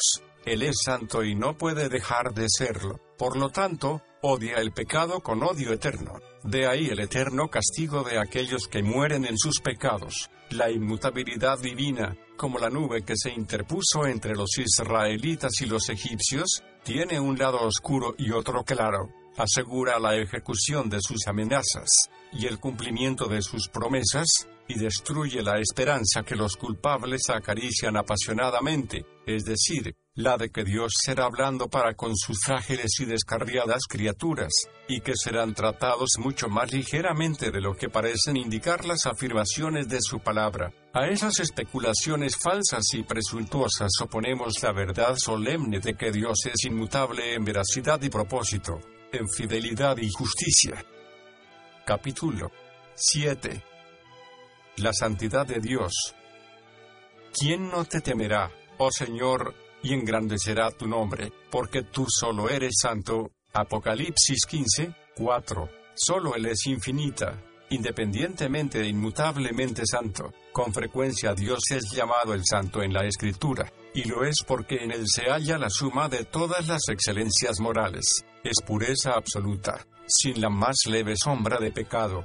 Dios es luz, y en Él no hay ningunas tinieblas. Primera de Juan 1, 5. La santidad es la misma excelencia de la naturaleza divina. El gran Dios es magnífico en santidad. Éxodo 15. 11. Por eso leemos, muy limpio eres de ojos para ver el mal, ni puedes ver el agravio. Habacuc 1, 13. De la misma manera que el poder de Dios es lo opuesto a debilidad natural de la criatura, y su sabiduría contrasta completamente con el menor defecto de entendimiento, su santidad es la antítesis de todo defecto o imperfección moral. En la antigüedad, Dios instituyó algunos que cantasen a Jehová y alabasen en la hermosura de su santidad. Segundo de Crónicas 20, 21. El poder es la mano y el brazo de Dios, la omnisciencia sus ojos, la misericordia su entraña, la eternidad su duración, pero la santidad es su hermosura. Es esta hermosura lo que le hace deleitoso para aquellos que han sido liberados del dominio del pecado. A esta perfección divina se le da un énfasis especial. Se llama santo a Dios más veces que todopoderoso, y se presenta esta parte de su dignidad más que ninguna otra. Esta cualidad va como calificativo junto a su nombre más que ninguna otra. Nunca se nos habla de su poderoso nombre o su sabio nombre, sino su grande nombre y, sobre todo, su santo nombre. Este es su mayor título de honor. En esta resalta toda la majestad y respetabilidad de su nombre. Esta perfección, como ninguna otra, es celebrada ante el trono del cielo por los serafines que claman, Santo, Santo, Santo, Jehová de los ejércitos. Isaías 6, 3. Dios mismo destaca esta perfección. Una vez he jurado por mi santidad. Salmos 89, 35. Dios jura por su santidad porque esta es la expresión más plena de sí mismo. Por ella nos exhorta, cantad a Jehová, vosotros sus santos, y celebrad la memoria de su santidad. Salmos 30, 4. Podemos llamar a este un atributo trascendental. Es como si penetrara en los demás atributos y les diera lustre. Por ello leemos de la hermosura del Señor. Salmos 27, 4.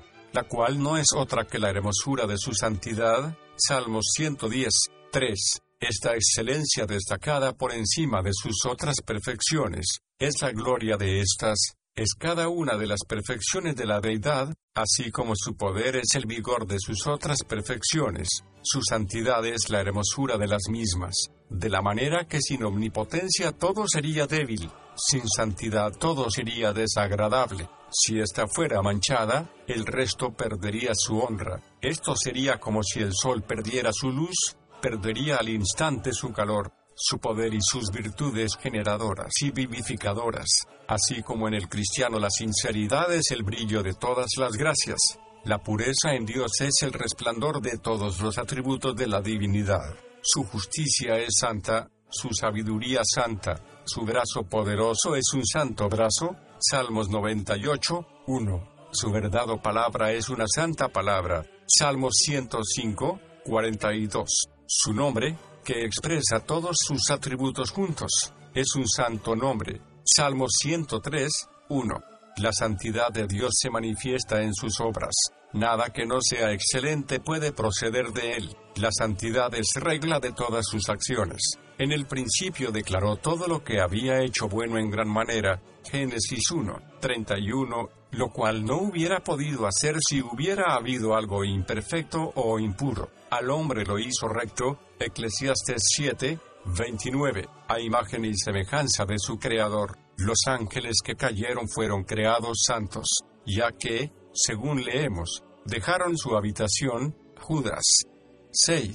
De Satanás está escrito, perfecto eras en todos tus caminos desde el día que fuiste creado hasta que se halló en ti maldad. Ezequiel 28, 15. La santidad de Dios se manifiesta en su ley. Esa ley prohíbe el pecado en todas sus variantes, en las formas más refinadas así como en las más groseras. La intención de la mente como la de contaminación del cuerpo, el deseo secreto como el acto abierto. Por ello leemos, la ley a la verdad es santa y el mandamiento santo y justo. Y bueno, Romanos 7, 12. Sí, el precepto de Jehová es puro que alumbra a los ojos. El temor de Jehová es limpio, que permanece para siempre. Los juicios de Jehová son verdad, todos justos. Salmos 19, 8,9. La santidad de Dios que se manifiesta en la cruz. La expiación pone de manifiesto de la manera más admirable y a la vez solemne la santidad infinita de Dios y su odio al pecado. Cuán detestable había de serle este cuando lo castigó hasta el límite de su culpabilidad al imputarlo a su Hijo. Los juicios que han sido o que serán vertidos sobre el mundo impío.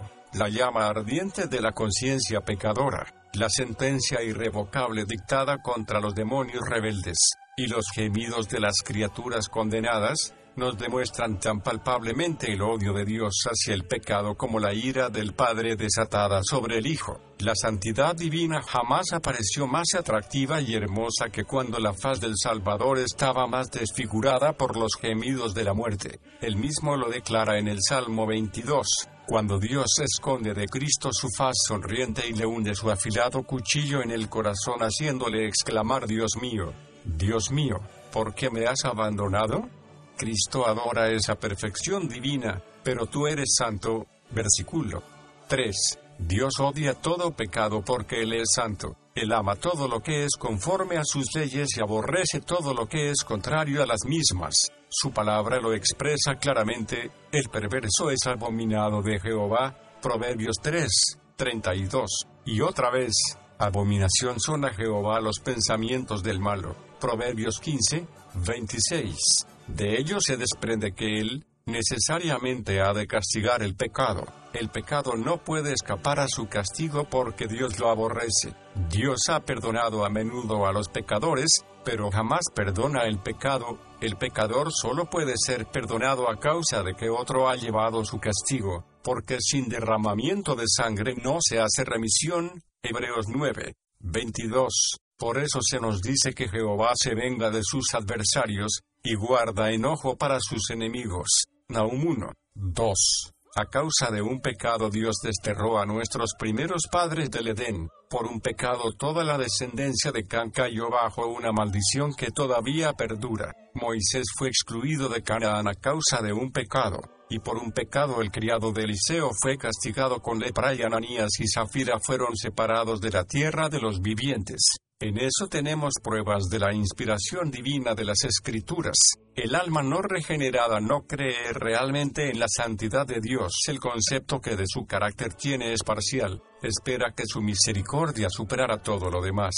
Pensabas que de cierto sería yo como tú. Salmos 50, 21. Es la acusación de Dios a los tales. Piensan en un Dios cortado según el patrón de sus propios corazones malos. De ahí su persistencia en una carrera de locura. La santidad atribuida en las escrituras a la naturaleza y carácter divinos es tal, que demuestra claramente el origen sobrenatural de estas. El carácter atribuido a los dioses del paganismo antiguo y moderno es todo lo contrario de la pureza inmaculada que pertenece al verdadero Dios. Los descendientes caídos de Adán jamás podían idear un Dios de santidad inenarrable que aborrece totalmente todo pecado. En realidad, nada pone más de manifiesto la terrible depravación del corazón humano y su enemistad con el Dios viviente que la presencia del que es infinita e inmutablemente sabio.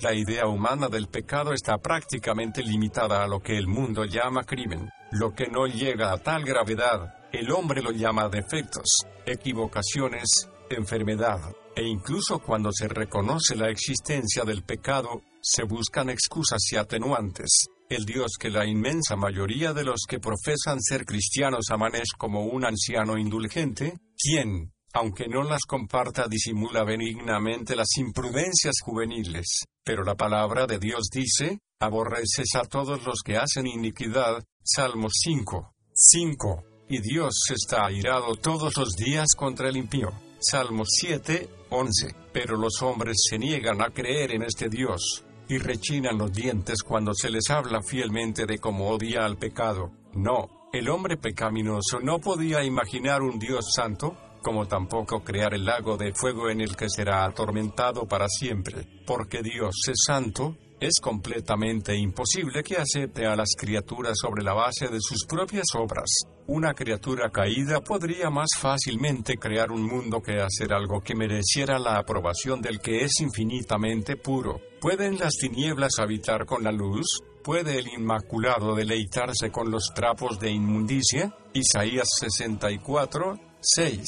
Lo mejor que el hombre pecador puede presentar está contaminado. Un árbol corrompido no puede producir buen fruto. Si Dios considerara justo y santo aquello que no lo es, se negaría a sí mismo y envilecería sus perfecciones, y no hay nada justo ni santo si tiene la menor mancha contraria a la naturaleza de Dios. Pero bendito sea su nombre, porque lo que su santidad exigió, lo proveyó su gracia en Cristo Jesús. Señor nuestro, cada pobre pecador que se haya refugiado en Él es acepto en el amado. Efesios 1, 6. Aleluya, porque Dios es santo. Debemos acercarnos a Él con la máxima reverencia. Dios terrible en la grande congregación de los santos y formidable sobre todos cuantos están alrededor suyo. Salmos 89. 7. Ensalzad a Jehová nuestro Dios, e inclinaos al estrado de sus pies. Él es santo. Salmos 99. 5. Sí, al estrado, en la postura más humilde, postrados ante Él, cuando Moisés se acercaba a la zarza ardiendo. Dios le dijo, quita tus zapatos de tus pies. Éxodo 3, 5. A él hay que servirle con temor. Salmos 2, 11. Al pueblo de Israel dijo, en mis allegados me santificaré, y en presencia de todo el pueblo seré glorificado. Levítico 10, 3. Cuanto más temerosos nos sintamos ante su santidad inefable, más aceptables seremos al acercarnos a Él, porque Dios es santo. Deberíamos desear ser hechos conformes a Él. Su mandamiento es, ser santos, porque yo soy santo. Primera de Pedro 1, 16. No se nos manda ser omnipotentes o omniscientes como Dios, sino santos. Y eso en toda conversación. Primera de Pedro 1, 15. Este es el mejor medio para agradarle. No glorificamos a Dios tanto con nuestra admiración ni con expresiones elocuentes o servicio ostentoso, como con nuestra aspiración a conversar con Él con espíritu limpio, y a vivir para Él viviendo como Él. Así pues, por cuanto solo Dios es la fuente y manantial de la santidad, busquemos la santidad en Él, que nuestra oración diaria sea que el Dios de pasos santifique en todo, para que vuestro espíritu y alma y cuerpo sea guardado entero sin reprensión para la venida de nuestro Señor Jesucristo. Primera Tesalonicenses 5, 23. Capítulo 8. El poder de Dios. Una vez habló Dios, dos veces he oído esto, que de Dios es la fortaleza. Salmos 62. 11. El poder de Dios es la facultad de la virtud por la cual puede hacer que se cumpla todo aquello que agrada, todo lo que le dicta su sabiduría infinita, todo lo que la pureza infinita de su voluntad determina, a menos que creamos que es, no solo omnisciente, sino también omnipotente. No podemos tener un concepto correcto de Dios, el que no puede hacer todo lo que quiere y no puede llevar a cabo todo lo que se propone, no puede ser Dios. Él tiene, no solo la voluntad para resolver aquello que le parece bueno, sino también el poder para llevarlo a cabo así como la santidad es la hermosura de todos los atributos de Dios. Su poder es el que da vida y acción a todas las perfecciones de la naturaleza divina. Qué vanos serían los consejos eternos si el poder no interviniera para cumplirlos. Sin el poder, su misericordia no sería sino una debilidad humana, sus promesas un sonido vacío, sus amenazas alarmas infundadas.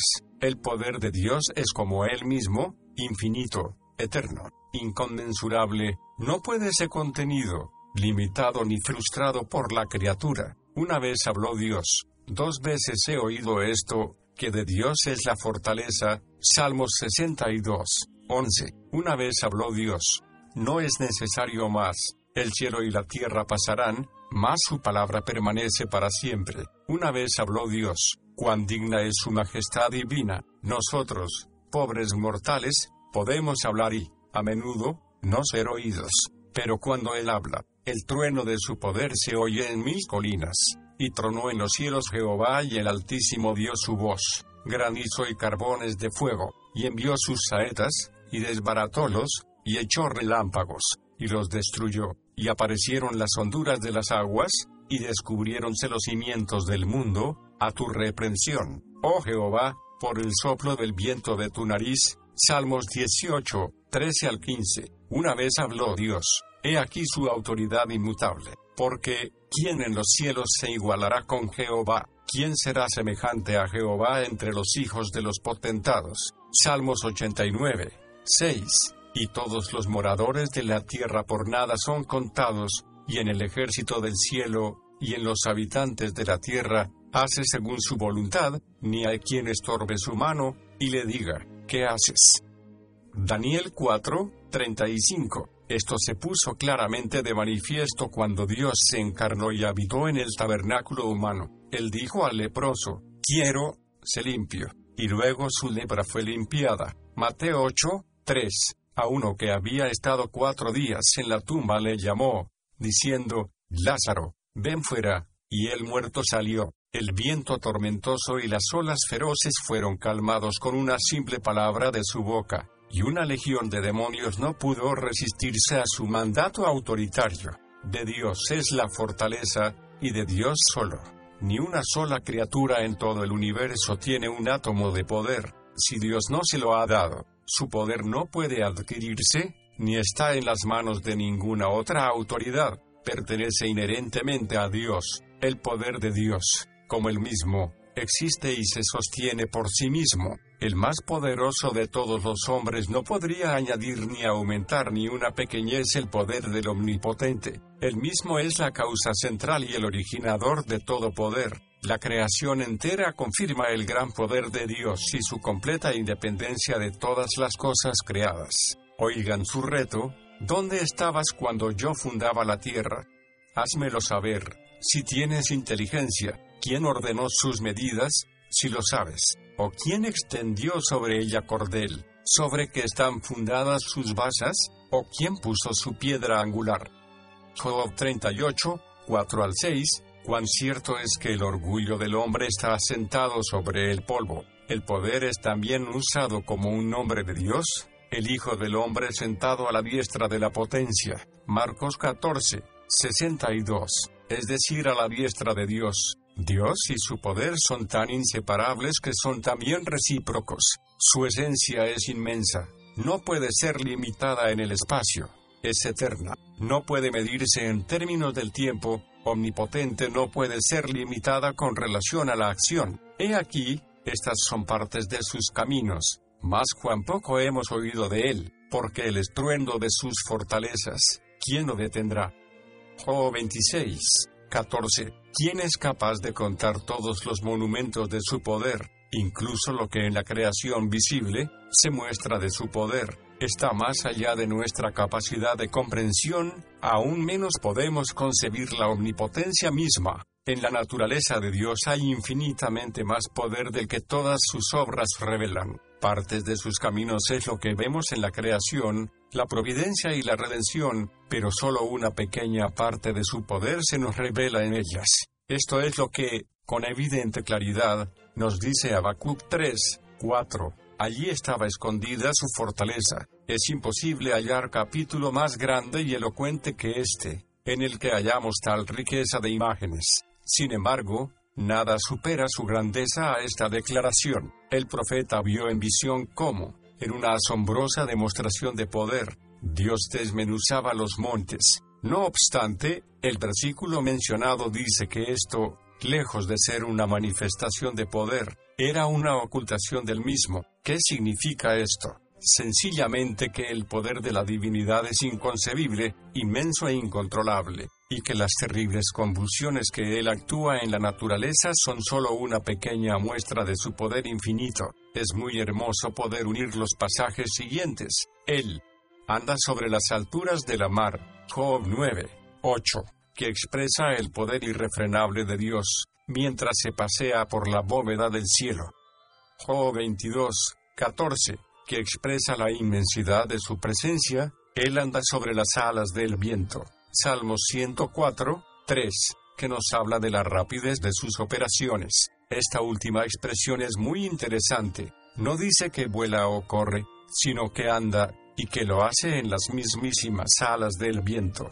Uno de los elementos más impetuosos, capaz de ser lanzado con tremenda furia y de arrastrarlo todo con rapidez inconcebible, pero que, así y todo, está bajo sus pies, y bajo su perfecto control. Consideremos ahora, el poder de Dios en la creación, tuyos los cielos, tuya también la tierra, el mundo y su plenitud, tú los fundaste, al norte y al sur tú los creaste. Salmos 89, 11,12. Para trabajar, el hombre necesita herramientas y materiales, pero Dios no. Una palabra sola creó todas las cosas de la nada. La inteligencia no puede comprenderlo. Dios dijo, y fue hecho, Él mandó, y existió. Salmos 33, 9. Bien podemos exclamar, tuyo el brazo con valentía, fuerte es tu mano, ensalzada tu diestra. Salmos 89, 13. ¿Quién, mirando el cielo a medianoche y considerando el milagro de las estrellas con los ojos de la razón,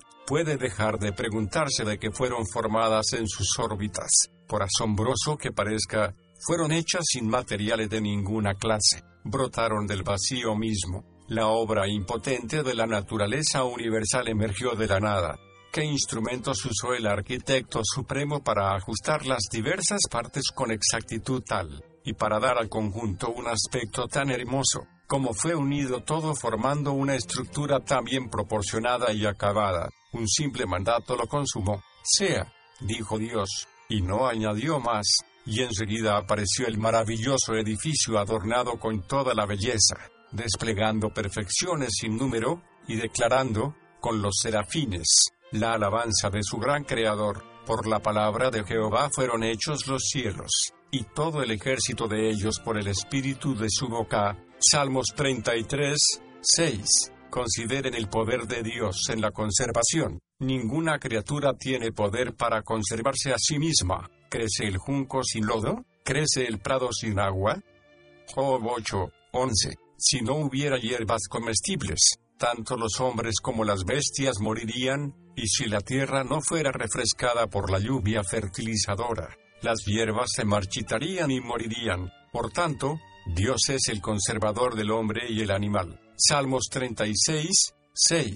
Él sustenta todas las cosas con la palabra de su poder. Hebreos 1, 3. Qué milagro del poder divino en la vida prenatal del ser humano. El que un ser pueda vivir durante tantos meses, en un lugar tan reducido y sucio, y sin respirar, sería inexplicable si no fuera por el poder de Dios. Verdaderamente, Él es el que puso nuestra alma en vida. Salmos 66, 9. La conservación de la tierra de la violencia del mar es otro ejemplo claro del poder de Dios. Como ese furioso elemento se mantiene encerrado en los límites en los que Él lo colocó en el principio, continuando allí sin inundar y destruir la parte baja de la creación. La posición natural del agua es sobre la tierra, puesto que es más ligera, e inmediatamente debajo del aire, porque es más pesada. ¿Quién refrena sus naturales cualidades? El hombre ciertamente no, ya que no podría. Lo que la reprime es el mandato de su Creador, y dije, hasta aquí vendrás, y no pasará adelante, y aquí cesará la soberbia de tus olas. Job 38, 11. ¿Qué monumento más permanente al poder de Dios es la conservación del mundo? Consideremos el poder de Dios en el gobierno. Tomen, por ejemplo, la sujeción en que tiene a Satanás. El diablo, cual león rugiente, anda alrededor buscando a quien devorar. Primera de Pedro 5, 8. Está lleno de odio contra Dios y de enemistad furiosa contra los hombres, especialmente los santos. El que envidió a Adán en el paraíso, envidia la felicidad que para nosotros significa el disfrute de las bendiciones de Dios. Si pudiera, trataría a todos como trató a Job, enviaría fuego del cielo sobre los frutos de la tierra, destruiría el ganado, haría que un viento huracanado derribara las casas y cubriría nuestros cuerpos de sarna maligna. Sin embargo, aunque los hombres no se den cuenta de ello, Dios lo reprime hasta cierto punto, impidiéndole realizar sus propósitos malignos y sujetándole a sus órdenes. Asimismo, Dios restringe la corrupción natural del hombre. Él permite suficientes brotes del pecado como para mostrar la tremenda ruina que la apostasía del hombre ha producido. Pero, ¿Quién es capaz de imaginar los terribles extremos a los que el hombre llegaría si Dios retirara su brazo moderador? Todos los descendientes de Adán, por naturaleza, tienen bocas llenas de maledicencia y de amargura, sus pies son ligeros a derramar sangre. Romanos 3, 14,15. ¿Cómo triunfarían el abuso y la locura obstinada si Dios no se impusiera y no edificara muros de contención a las mismas? Alzaron los ríos, oh Jehová, alzaron los ríos su sonido, alzaron los ríos su estruendo. Jehová en las alturas es más poderoso que el estruendo de muchas aguas, más que las recias olas del mar. Salmos 93, 3 y 4. Observemos el poder de Dios en sus juicios. Cuando Dios hiere, nadie puede resistírsele, estará firme tu corazón, estarán fuertes tus manos en los días cuando yo actúe contra ti, yo, Jehová, he hablado y lo cumpliré. Ezequiel 22, 14.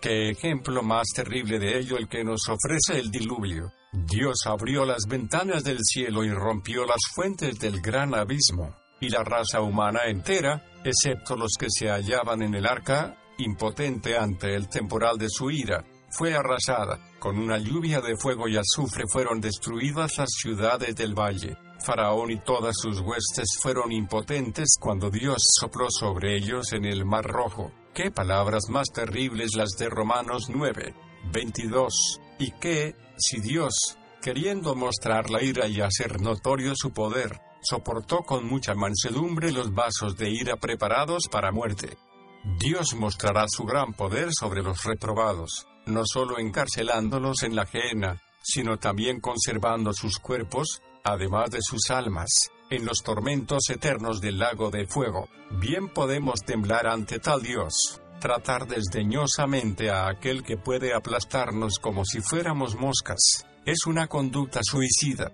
desafiar al que está vestido de omnipotencia, al que puede hacernos pedazos y arrojarnos al infierno al momento que lo desee, es el colmo de la locura. Para decirlo de la manera más clara, obedecer su mandamiento es, cuando menos, actuar con sensatez. Besad al Hijo, para que no se enoje, y perezcáis en el camino. Cuando se encendiere un poco su furor. Salmos 2, 12. Bien hace el alma iluminada en adorar a un Dios semejante. Las perfecciones maravillosas e infinitas de un ser así requieren la más ferviente adoración. Si los hombres poderosos y de renombre reclaman la admiración del mundo, cuánto más debería llenarnos de asombro y reverencia el poder del Todopoderoso. ¿Quién como tú, Jehová, entre los dioses? ¿Quién como tú, magnífico en santidad, terrible en loores, hacedor de maravillas? Éxodo 15, 11. Bien hace el santo en confiar en un Dios tal. Él es digno de confianza implícita. Nada le es imposible. Si el poder de Dios fuera limitado, podríamos desesperar, pero viéndole vestido de omnipotencia, ninguna oración es demasiado difícil para impedirle contestarla, ninguna necesidad demasiado grande para impedirle suplirla, ninguna pasión demasiado violenta para impedirle dominarla ninguna tentación demasiado fuerte para impedirle librarnos de la misma, ninguna aflicción demasiado profunda para impedirle aliviarla. Jehová es la fortaleza de mi vida, de quien he de atemorizarme. Salmos 27, 1. A aquel que es poderoso para hacer las cosas mucho más abundantemente de lo que pedimos o pensamos, según el poder que actúa en nosotros, a Él sea la gloria en la Iglesia y en Cristo Jesús, por todas las generaciones de todas las edades, para siempre. Amén. Efesios 3, 20 y 21. Capítulo 9. La fidelidad de Dios. Conoce, pues, que Jehová tu Dios es Dios, Dios fiel. Jeremías 7, 9. La infidelidad es uno de los pecados más predominantes de estos días malos, en el mundo de los negocios. Salvo excepciones cada vez más raras, los hombres no se sienten ligados ya a la palabra empeñada. En la esfera social, la infidelidad conyugal abunda por todos lados. Los sagrados lazos del matrimonio son quebrantados con la misma facilidad con que se desecha una prenda vieja. En el reino eclesiástico, miles que prometieron solemnemente predicar la verdad, la atacan y niegan sin escrúpulo alguno. Ningún lector o escritor puede pretender ser inmune a este terrible pecado. De cuántas maneras diferentes hemos sido infieles a Cristo y a la luz y privilegios que Dios nos ha confiado. Esta cualidad es esencial a su ser.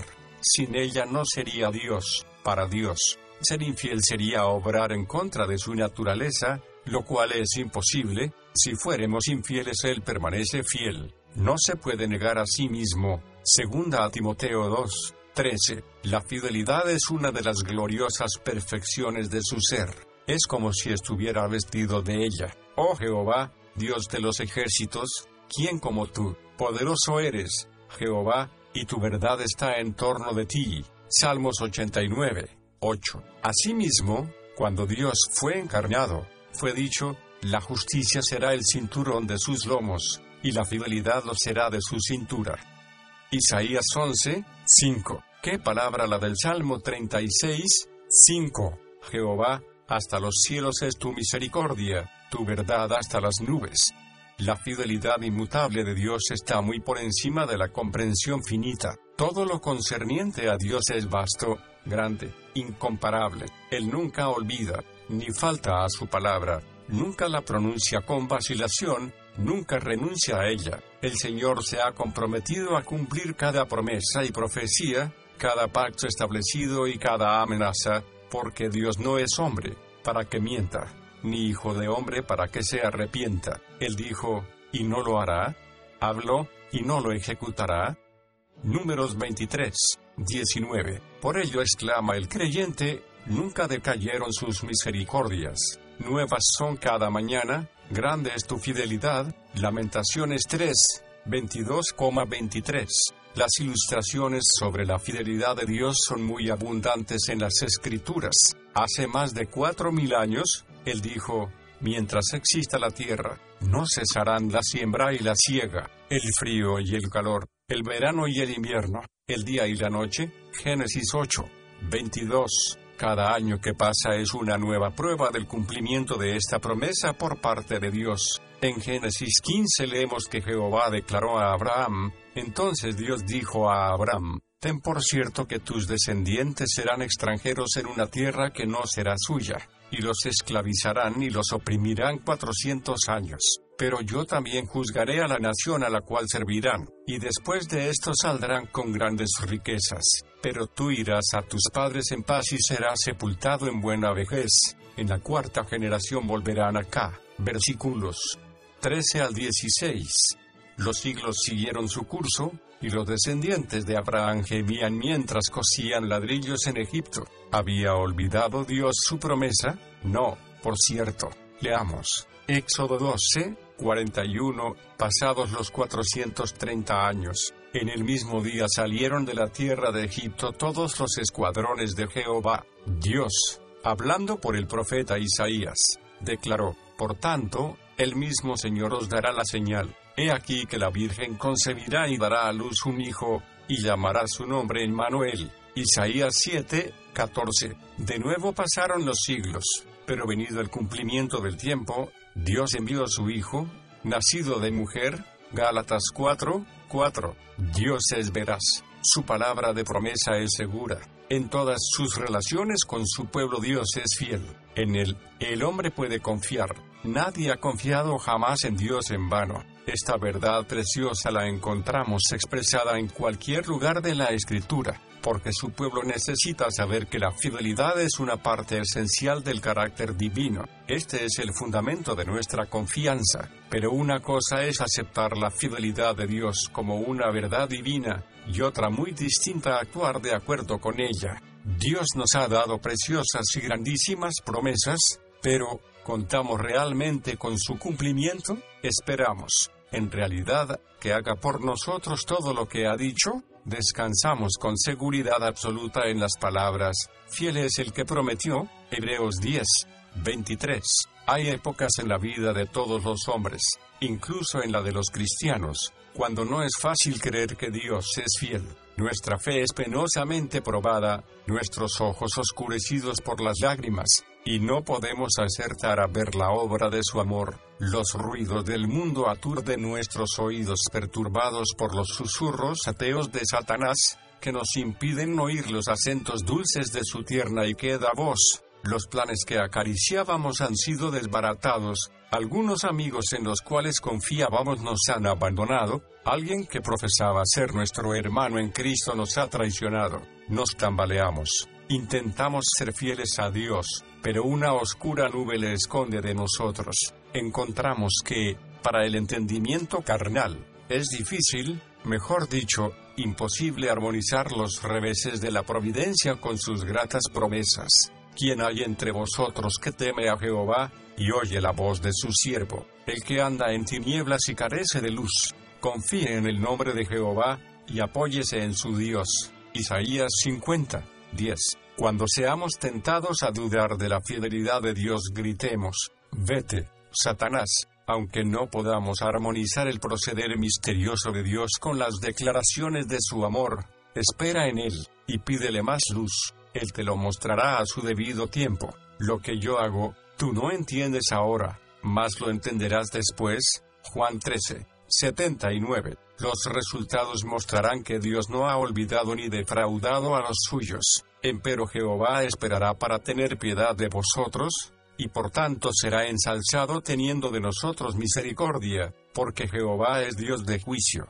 Bienaventurados todos los que le esperan. Isaías 30, 18. Tus testimonios, que has recomendado, son rectos y muy fieles. Salmos 129, 36. Dios no solo ha hecho saber lo mejor, sino que no nos ha escondido lo peor, nos ha descrito fielmente la ruina que la caída trajo consigo, ha diagnosticado fielmente el estado terrible que ha producido el pecado, nos ha hecho conocer su oído arraigado hacia el mal, y que éste debe ser castigado, nos ha prevenido fielmente que Él es fuego consumidor. Hebreos 12, 29. Su palabra no solo abunda en ilustraciones de su fidelidad en el cumplimiento de sus promesas, sino que también registra numerosos ejemplos de su fidelidad en el cumplimiento de sus amenazas. Cada etapa de la historia de Israel ejemplifica este hecho solemne. Lo mismo sucede en lo referente a los individuos. Faraón,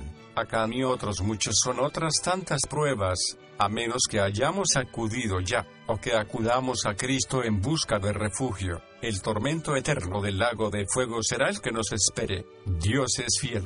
Dios es fiel al proteger a su pueblo. Fiel es Dios, por el cual sois llamados a la participación de su Hijo. Primera a Corintios 1, 9. En el versículo precedente se promete que Dios confirmará a los suyos hasta el fin. La fe del apóstol en la absoluta seguridad de la salvación de los creyentes se basaba, no en el poder de sus resoluciones ni en su capacidad para perseverar, sino en la veracidad de aquel que no puede mentir. Dios no permitirá que perezca ninguno de los que forman parte de la herencia que ha dado a su Hijo, sino que ha prometido librarles del pecado y la condenación, y hacerles partícipes de la vida eterna en gloria. Dios es fiel al disciplinar a los suyos, es tan fiel en lo que retiene como en lo que da, fiel al enviar penas, tanto como al dar alegrías. La fidelidad de Dios es una verdad que debemos reconocer, no solo cuando estamos en paz, sino también cuando sufrimos la más severa reprensión. Este reconocimiento debe estar en nuestro corazón, no debe ser de labios solamente, es la fidelidad de Dios la que maneja la vara con la que nos hiere. Reconocerlo así equivale a humillarnos delante de Él y confesar que merecemos su corrección, y, en lugar de murmurar, darle gracias.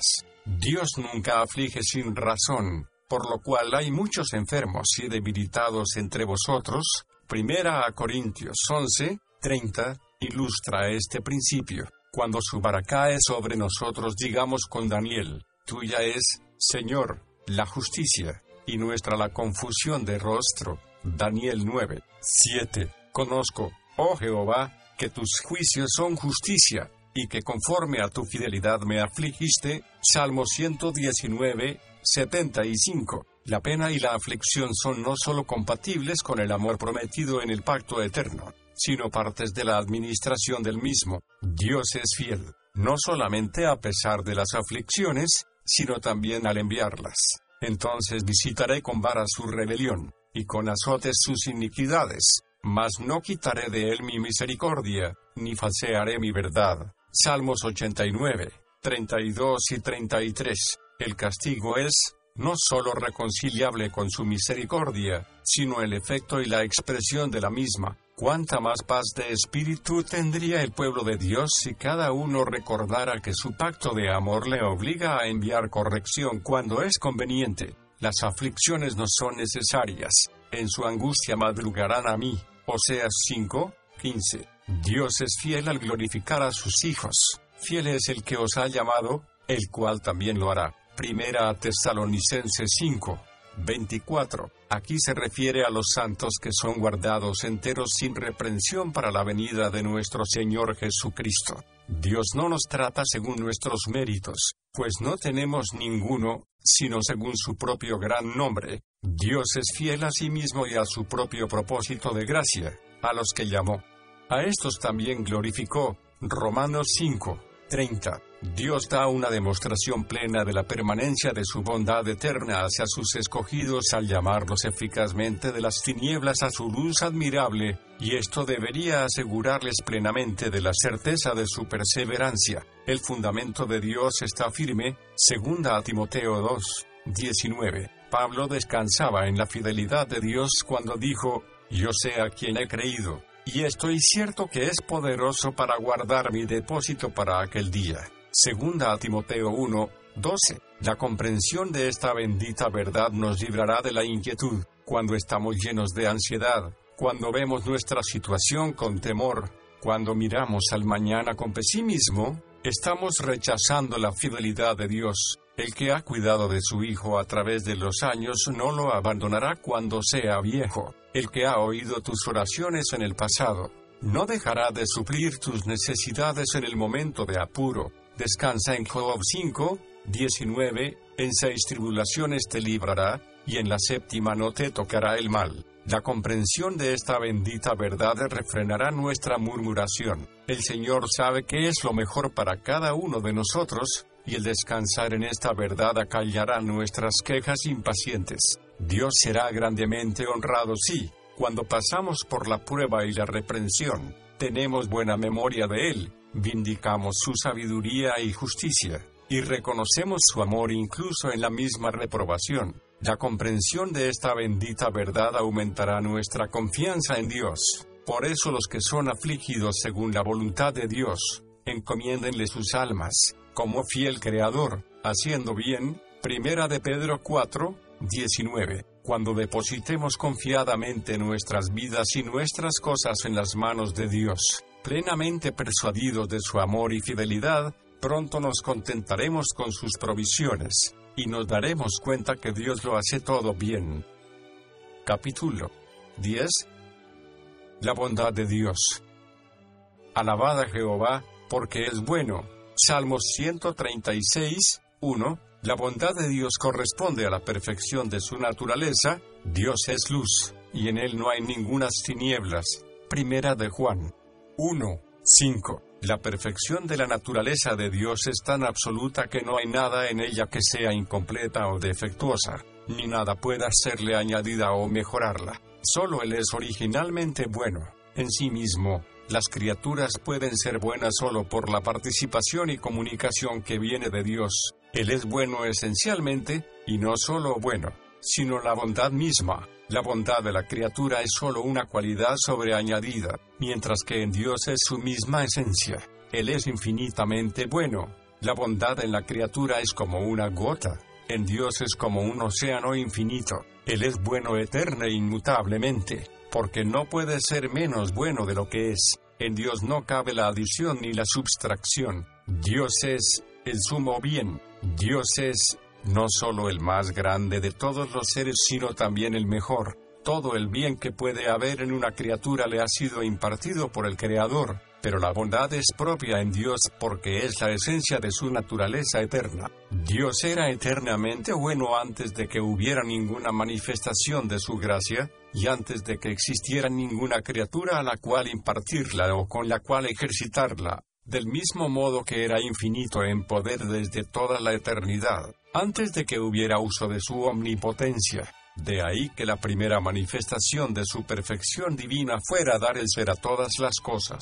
Bueno eres tú, y bienhechor. Salmo 119, 68. Dios tiene, en sí mismo, un tesoro infinito e inagotable de bendición que es suficiente para llenarlo todo. Todo lo que emana de Dios, sus decretos, sus leyes, su providencia, la creación no puede ser sino bueno, como está escrito, y vio Dios todo lo que había hecho, y he aquí que era bueno en gran manera. Génesis 1, 31. Así que, la bondad de Dios se revela, en primer lugar, en la creación. Cuando más detenidamente estudiamos a la criatura, más evidente es la bondad de Dios. Tomemos al hombre, la suprema entre las criaturas terrestres, como ejemplo. Todo, en la escritura de nuestros cuerpos, atestigua la bondad de su Creador, cuán adecuadas son las manos para llevar a cabo su trabajo, cuán benévolo al proveer de párpados y cejas a los ojos para su protección, y así podríamos seguir indefinidamente. Sin embargo, la bondad del Creador no se limita al hombre, sino que es ejercitada para con todas las criaturas. Los ojos de todos esperan en ti, y tú les das su comida en su tiempo. Abres tu mano, y colma de bendición a todo viviente. Salmo 145, 15 y 16.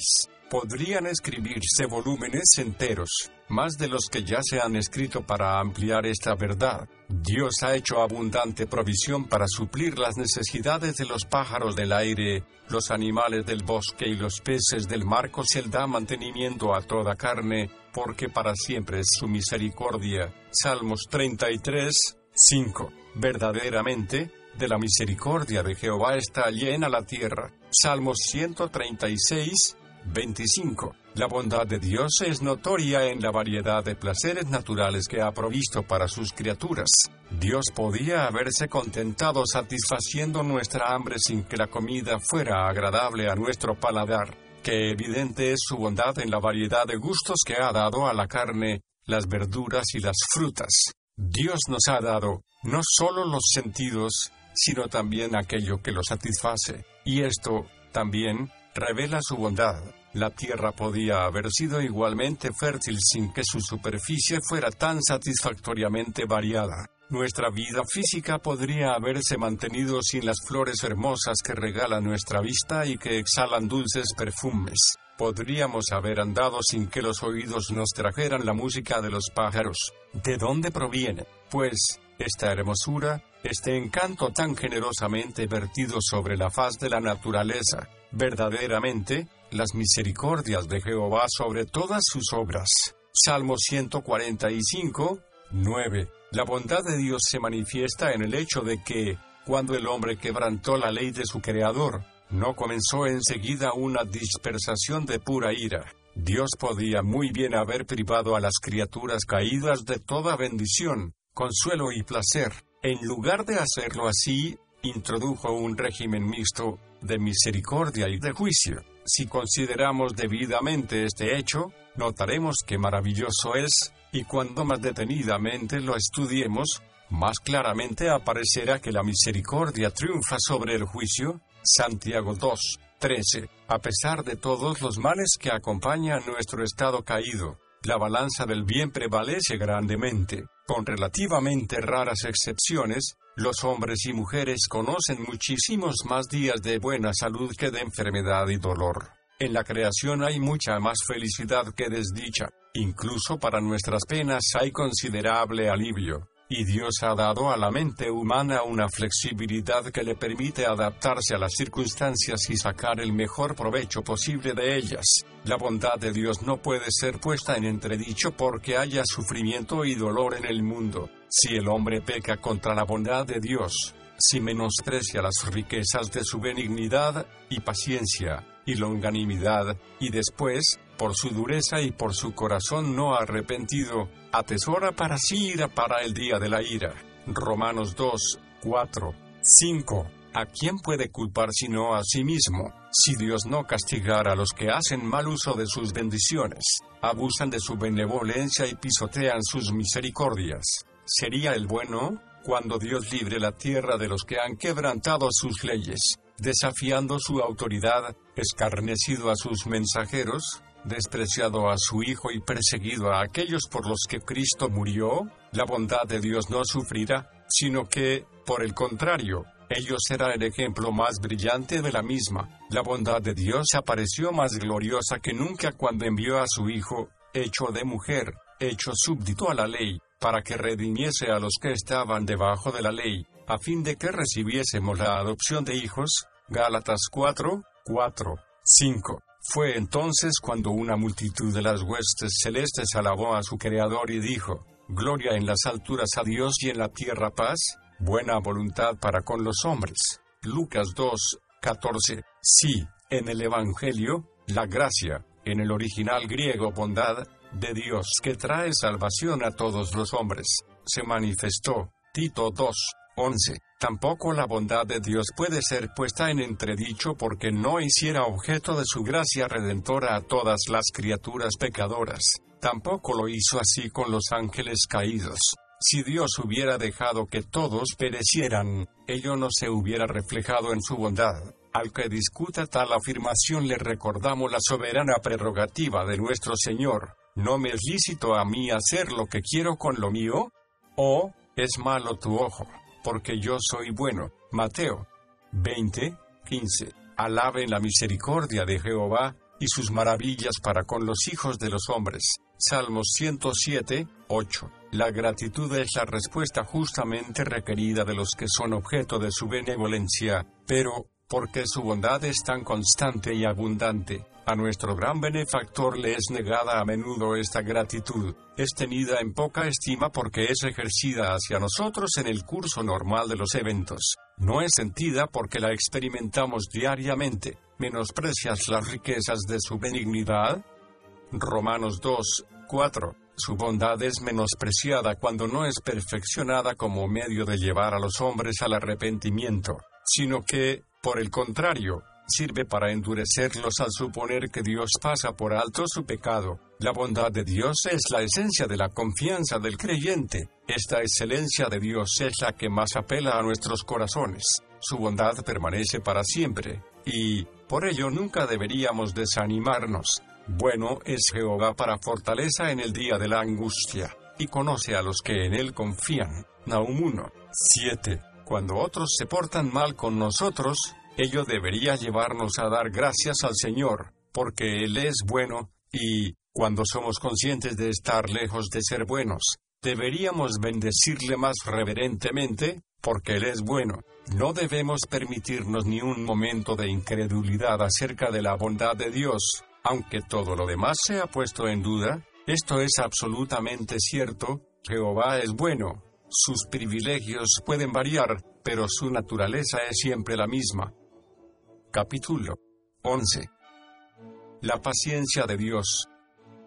Clemente y misericordioso es Jehová, lento para la ira. Salmo 145, 8. Se ha escrito mucho menos sobre esta que sobre las demás excelencias del carácter divino. No pocos de los que se han extendido sobre sus atributos han dejado de comentar la paciencia de Dios. No es fácil hallar la razón, ya que la longanimidad de Dios es, Ciertamente, una de las perfecciones divinas, tanto como puedan serlo su sabiduría, poder o santidad, y es, por nuestra parte, tan digna de admiración y reverencia como las demás.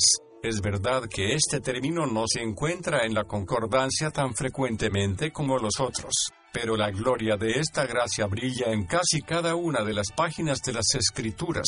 Cuánto bien nos perdemos al no meditar con frecuencia sobre la paciencia de Dios, y al no orar fervientemente para que nuestros corazones y caminos sean hechos conforme a la misma, con toda probabilidad, la razón principal de que tantos escritores hayan dejado de ofrecernos algo, separadamente, sobre la paciencia de Dios, ha sido la dificultad en distinguir entre este atributo y la bondad y misericordia, particularmente esta última. La longanimidad de Dios se menciona una y otra vez en relación a su gracia y misericordia, como puede comprobarse en Éxodo 34, 6, Números 14, 18, Salmos 86, 15, que la paciencia de Dios es, en realidad, una manifestación de su misericordia, es algo que no puede negarse, al menos esta es una manera en la cual se manifiesta frecuentemente, pero lo que no podemos aceptar es que sean una misma excelencia, y que no pueda separarse la una de la otra.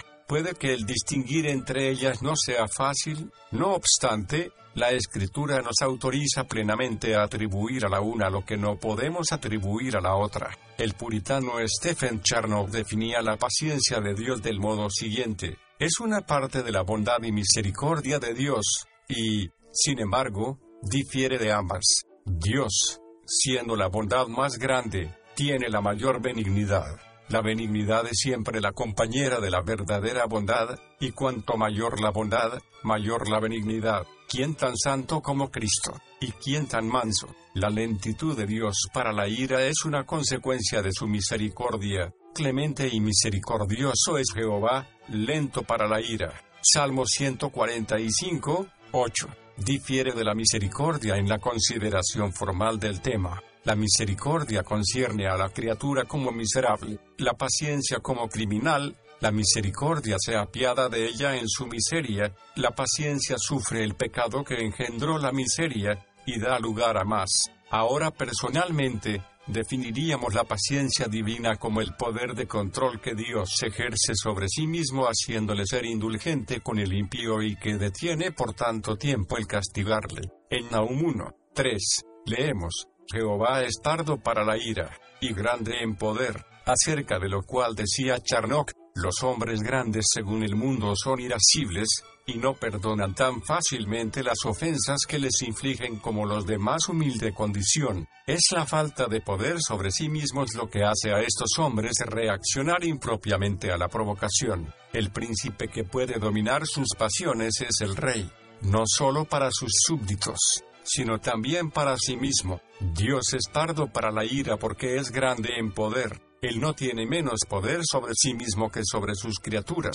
Creemos que es en este punto que la paciencia de Dios se distingue más claramente de su misericordia, aunque beneficia a la criatura. La paciencia de Dios concierne principalmente a Él, es la limitación que ha impuesto a sus actos por su propia voluntad, mientras que su misericordia acaba enteramente en la criatura. La paciencia de Dios es la excelencia que le hace soportar graves ofensas sin vengarlas inmediatamente. Él tiene el poder de la paciencia así como también el de la justicia. De ahí que la palabra hebrea usada para describir la longanimidad divina sea traducida como tardo para la ira en Nehemías 9, 17, Salmo 103, 8. No es que haya pasiones en la naturaleza divina, sino que Dios, en su sabiduría y voluntad, se complace en actuar con la nobleza y sobriedad propias de su sublime majestad. Hagamos notar, en apoyo de la anterior definición, que fue a esta excelencia del carácter divino que Moisés apeló cuando Israel pecó gravemente en Cades Barnea,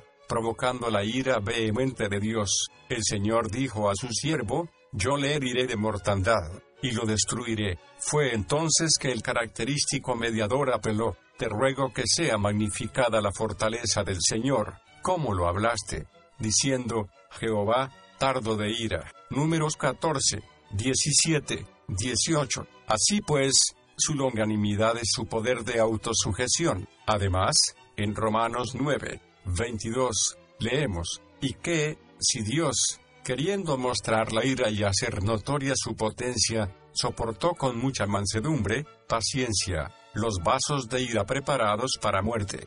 Si Dios rompiera inmediatamente esos vasos reprobados, su poder de dominio propio no sería tan notable, al sobrellevar su impiedad por tanto tiempo sin castigarla, queda demostrado gloriosamente el poder de su paciencia. Es verdad que el impío interpreta su longanimidad de manera muy diferente porque no se ejecuta luego sentencia sobre la mala obra. El corazón de los hijos de los hombres está en ellos lleno para hacer mal. Eclesiastes 8, 11. Pero, con todo, el ojo del ungido adora lo que ellos agravian. El Dios de la paciencia. Romanos 15, 5 es uno de los títulos divinos. La deidad es así denominada porque, en primer lugar, Dios es el autor y el objeto de la gracia de la paciencia en la criatura. En segundo lugar, porque esto es lo que Él es en sí mismo. La paciencia es una de sus perfecciones. En tercer lugar, como modelo para nosotros, vestidos pues, como escogidos de Dios, santos y amados, de entrañas de misericordia, de benignidad, de humildad, de mansedumbre, de tolerancia. Colosenses 3, 12. Sed, pues, imitadores de Dios como hijos amados. Efesios 5, 1. Cuando seamos tentados a sentirnos disgustados por la torpeza de alguien o a vengarnos del que nos ha ofendido, recordemos la paciencia y longanimidad de Dios para con nosotros. La paciencia de Dios se manifiesta en su trato con los pecadores cuán sorprendentemente se puso de manifiesto para con los hombres antediluvianos, cuando la humanidad estaba totalmente degenerada, y toda carne había corrompido sus caminos. Dios no la destruyó sin antes advertirlo. Dios esperó. Primera de Pedro 3, 20, probablemente, no menos de 120 años, Génesis 6, 3, durante los cuales Noé fue pregonero de justicia. Segunda de Pedro 2, 5. Del mismo modo, más tarde, cuando los gentiles no solo adoraban más a la criatura que al Creador, sino que cometían las abominaciones más viles, contrarias incluso a los dictados de la naturaleza, Romanos 1, 19 al 26, llenando así la medida de su iniquidad, Dios, en lugar de usar su espada para exterminarlos, dejó a todas las gentes andar en sus caminos, y dio lluvias del cielo y tiempos fructíferos. Hechos de los Apóstoles 14, 16,17. La paciencia de Dios fue maravillosamente ejercida y manifestada para con Israel. Primero por tiempo como de 40 años soportó sus costumbres en el desierto. Hechos de los Apóstoles 13, 18. Más tarde, cuando ya habían entrado en Canaán, los israelitas siguieron las costumbres impías de los pueblos que les rodeaban, volviéndose a la idolatría, y aunque entonces Dios les castigó severamente, no los destruyó por completo, sino que, en su angustia, levantó para ellos libertadores. Cuando su iniquidad alcanzó extremos tales que solo un Dios de paciencia infinita podía tolerarles, Él, con todo, aplazó el castigo durante muchos años antes de permitir que fueran transportados a Babilonia. Finalmente, cuando su rebelión contra él alcanzó el clímax al crucificar a su hijo, Dios esperó a 40 años antes de enviar a los romanos contra ellos y eso no antes de haberlos juzgado indignos de la vida eterna. Hechos de los Apóstoles 13, 46. Qué maravillosa es la paciencia de Dios para con el mundo de hoy día. Por todos lados las gentes pecan audazmente, la ley divina es pisateada, y Dios mismo es despreciado. Es verdaderamente asombroso que no fulmine al instante a quienes le retan tan descaradamente. ¿Por qué no extermina de golpe al arrogante infiel y al blasfemo vociferante, como hizo con Ananías y Zafira?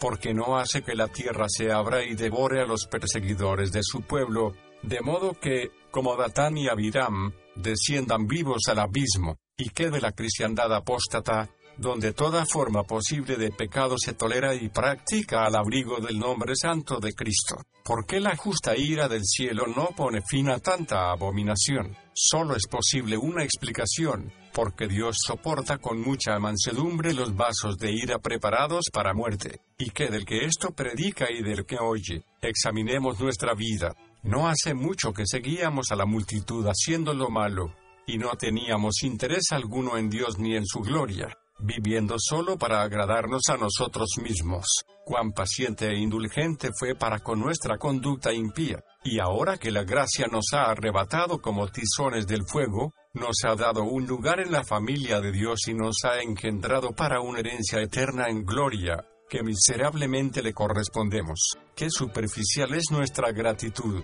qué lenta nuestra obediencia, qué frecuentes son nuestras reincidencias. Una de las razones por las que Dios permite al creyente permanecer en la carne es para manifestar cuán paciente es para con nosotros, segunda de Pedro 3, 9 puesto que este atributo divino se revela solamente en el presente mundo.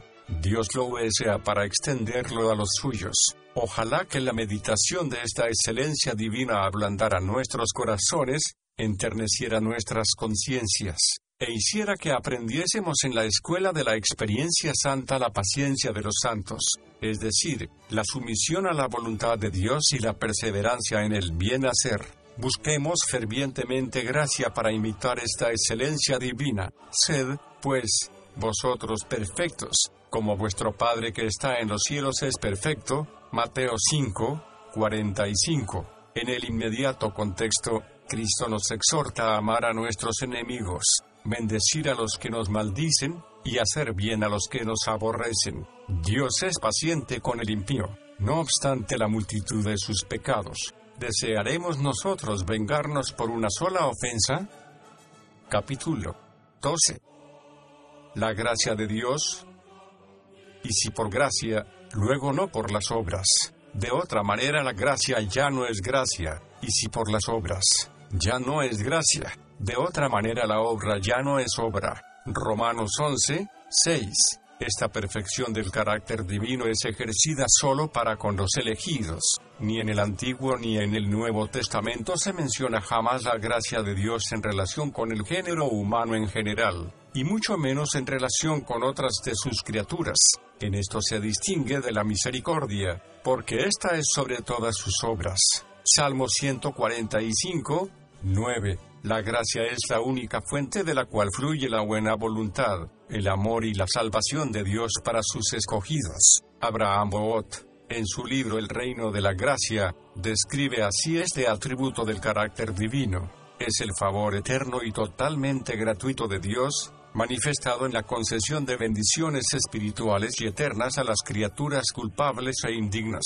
La gracia divina es el favor soberano y salvador de Dios, ejercido en la concesión de bendiciones a los que no tienen mérito propio, y por las cuales no se les exige compensación alguna. Más aún, es el favor que Dios muestra a aquellos que, no solo no tienen méritos en sí mismos, sino que, además, merecen el mal y el infierno. Es completamente inmerecida, y nada que pueda haber en aquellos a quienes se otorga puede lograrla. La gracia no puede ser comprada, lograda ni ganada por la criatura. Si lo pudiera ser, dejaría de ser gracia. Cuando se dice de una cosa que es de gracia, se quiere decir que el que la recibe no tiene derecho alguno sobre ella, que no se le adeudaba. Le llega como simple caridad, y, al principio, no la pidió ni la deseó. La exposición más completa que existe de la asombrosa gracia de Dios se halla en las epístolas del apóstol Pablo, en sus escritos.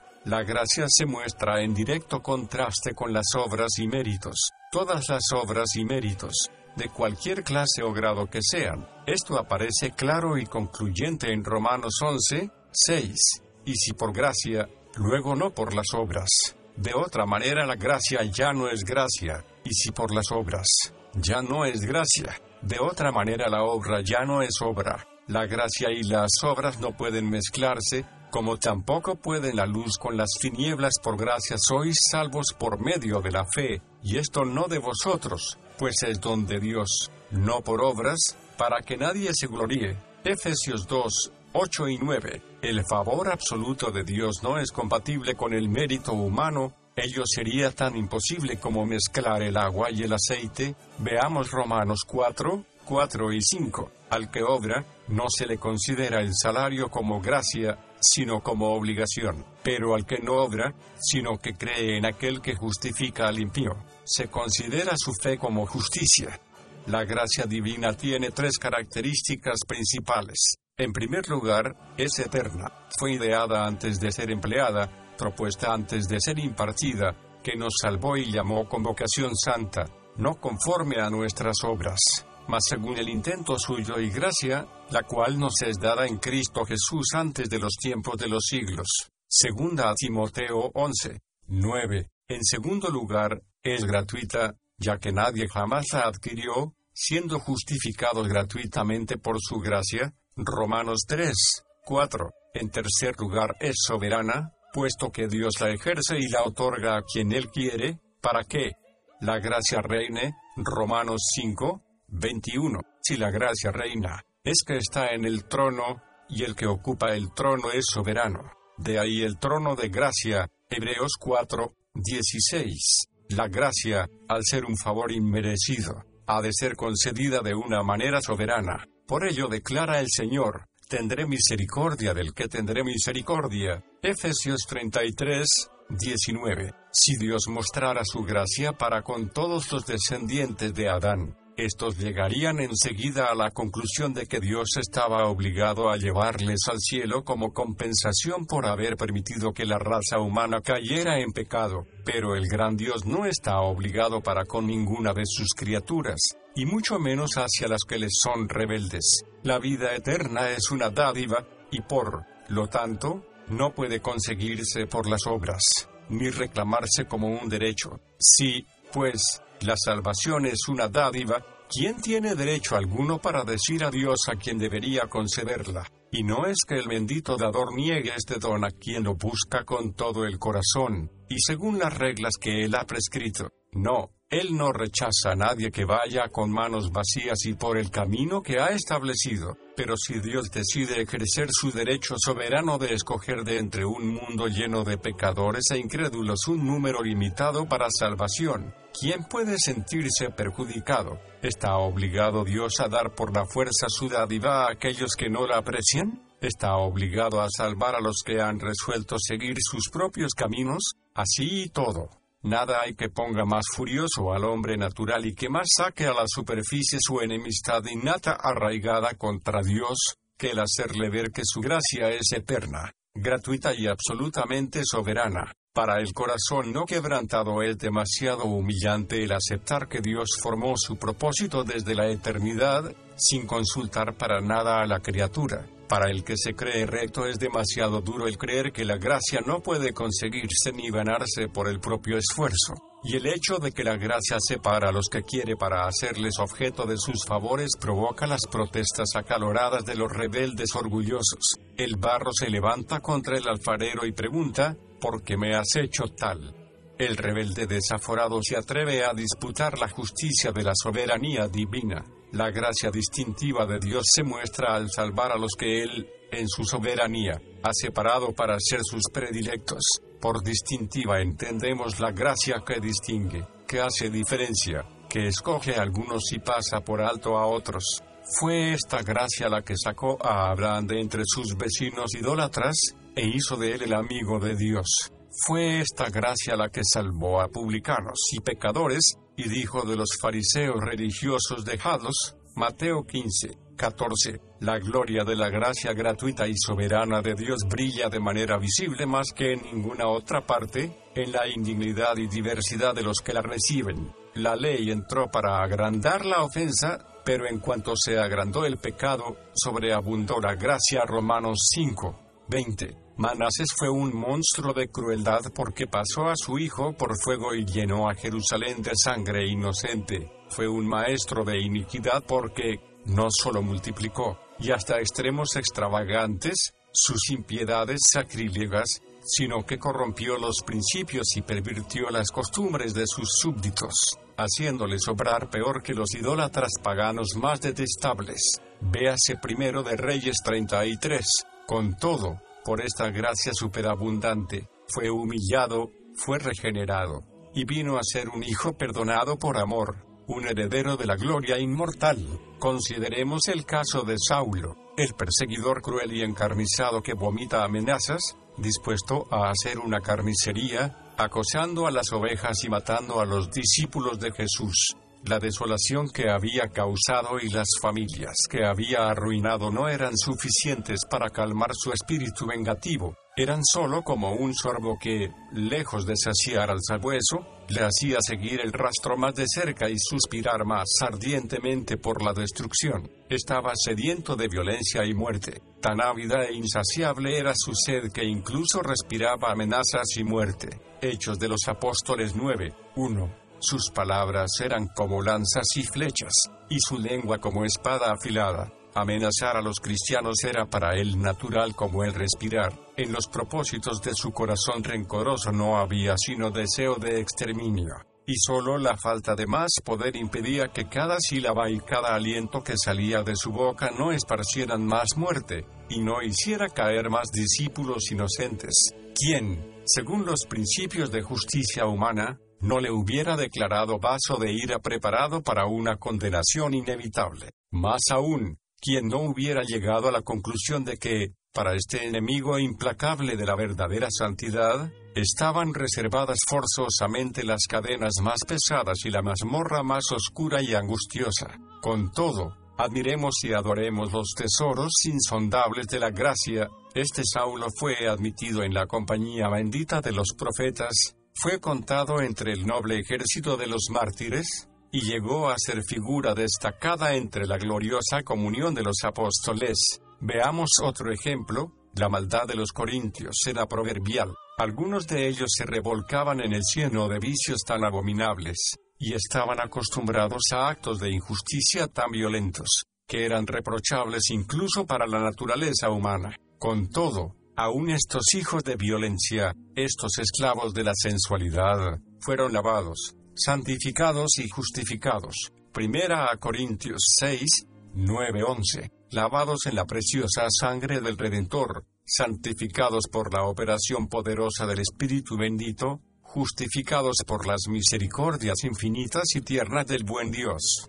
Los que en otro tiempo eran aflicción de la tierra, fueron hechos la gloria del cielo, la delicia de los ángeles. La gracia de Dios se manifiesta en el Señor Jesucristo, por él y a través de él, porque la ley por Moisés fue dada, mas la gracia y la verdad por Jesucristo fue hecha. Juan 1, 17. Ello no quiere decir que Dios hubiera actuado sin gracia para con nadie antes de que su Hijo se encarnara. Génesis 6, 8.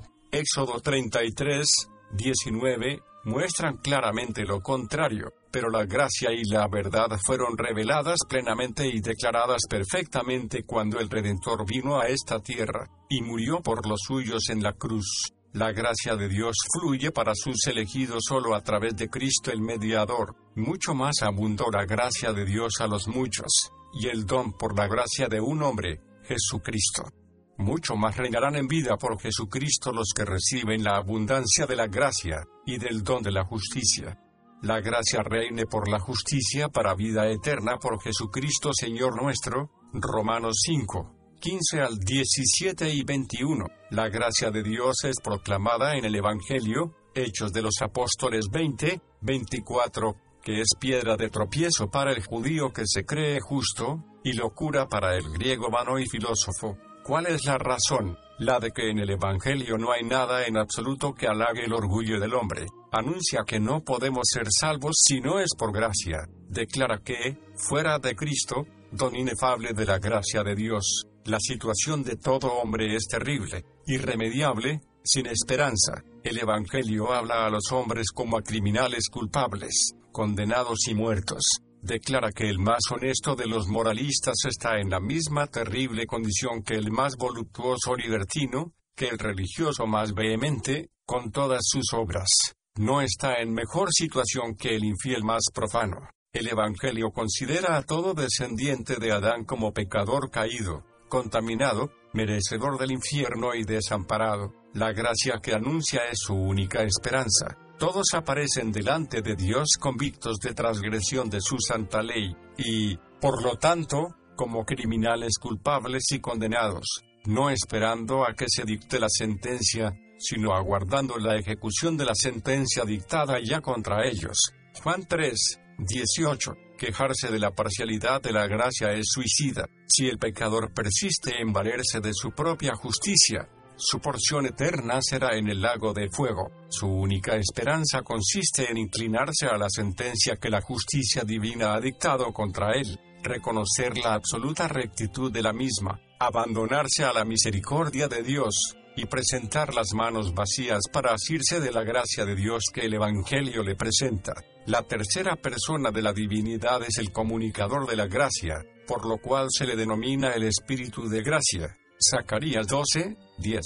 Dios Padre es la fuente de toda gracia, porque designó el pacto eterno de redención. Dios Hijo es el único canal de la gracia. El Evangelio es el promulgador de la gracia. El Espíritu es dador o aplicador. Él es quien aplica el Evangelio con poder salvador al alma, vivificando a los elegidos cuando todavía están muertos, conquistando sus voluntades rebeldes. ablandando sus corazones duros, abriendo sus ojos enseguecidos, limpiándoles de la lepra del pecado.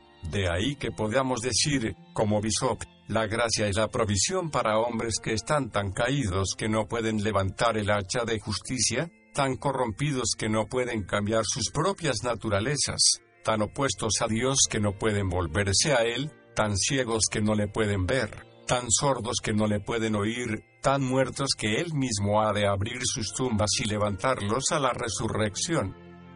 Capítulo 13. La misericordia de Dios. Alabada Jehová, porque es bueno, porque para siempre es su misericordia. Salmos 136, 1. Dios merece ser muy alabado por esta perfección de su divino carácter.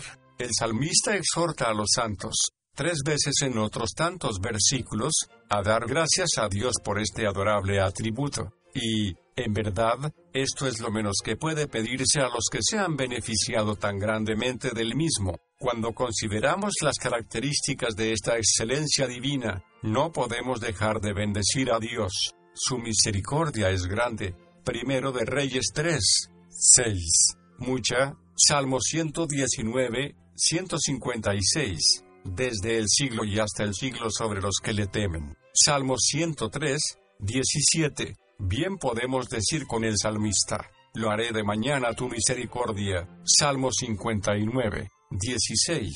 Yo haré pasar todo mi bien delante de tu rostro, y proclamaré el nombre de Jehová delante de ti, y tendré misericordia del que tendré misericordia, y seré clemente para con el que seré clemente. Éxodo 33, 19. ¿En qué se diferencian la misericordia y la gracia de Dios? La misericordia nace de la bondad de Dios. La primera consecuencia de la bondad de Dios es su benignidad o merced, por la cual da libremente a sus criaturas como tales, por eso ha dado el ser y la vida a todas las cosas.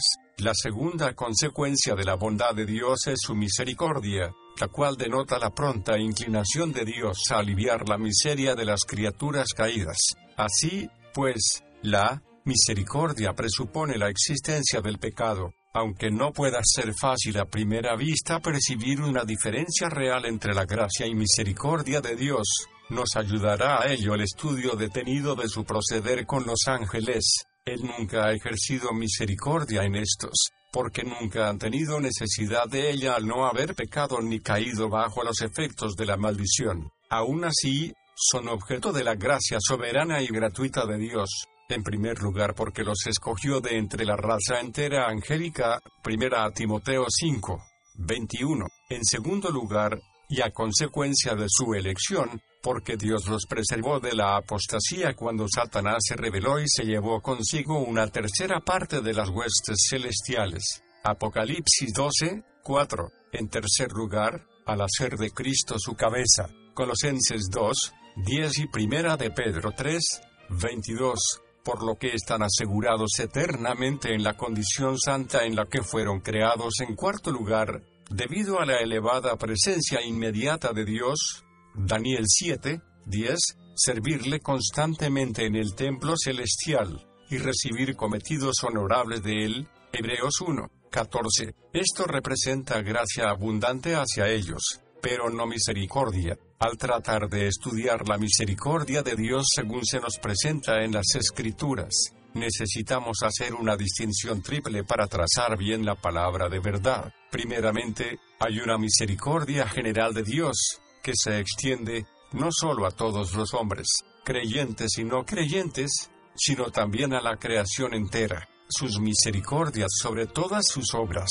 Salmo 145, 9. Él da a todos vida y respiración, y todas las cosas, Hechos de los Apóstoles 17, 25. Dios tiene compasión de la creación irracional en sus necesidades y la suple con la provisión apropiada. Segundo, hay una misericordia especial que Dios ejerce en los hijos de los hombres, ayudándoles y socorriéndoles a pesar de sus pecados. A estos, también, Dios da lo que necesitan, hace que su sol salga sobre malos y buenos, y llueva sobre justos e injustos. Mateo 5, 45. Tercero, Hay una misericordia soberana que está reservada para los herederos de la salvación, y que les es comunicada por el camino del pacto, a través del mediador. Si nos fijamos un poco más en la diferencia entre las distinciones segunda y tercera que hemos mencionado, notaremos que las misericordias que Dios otorga a los impíos son de naturaleza puramente temporal,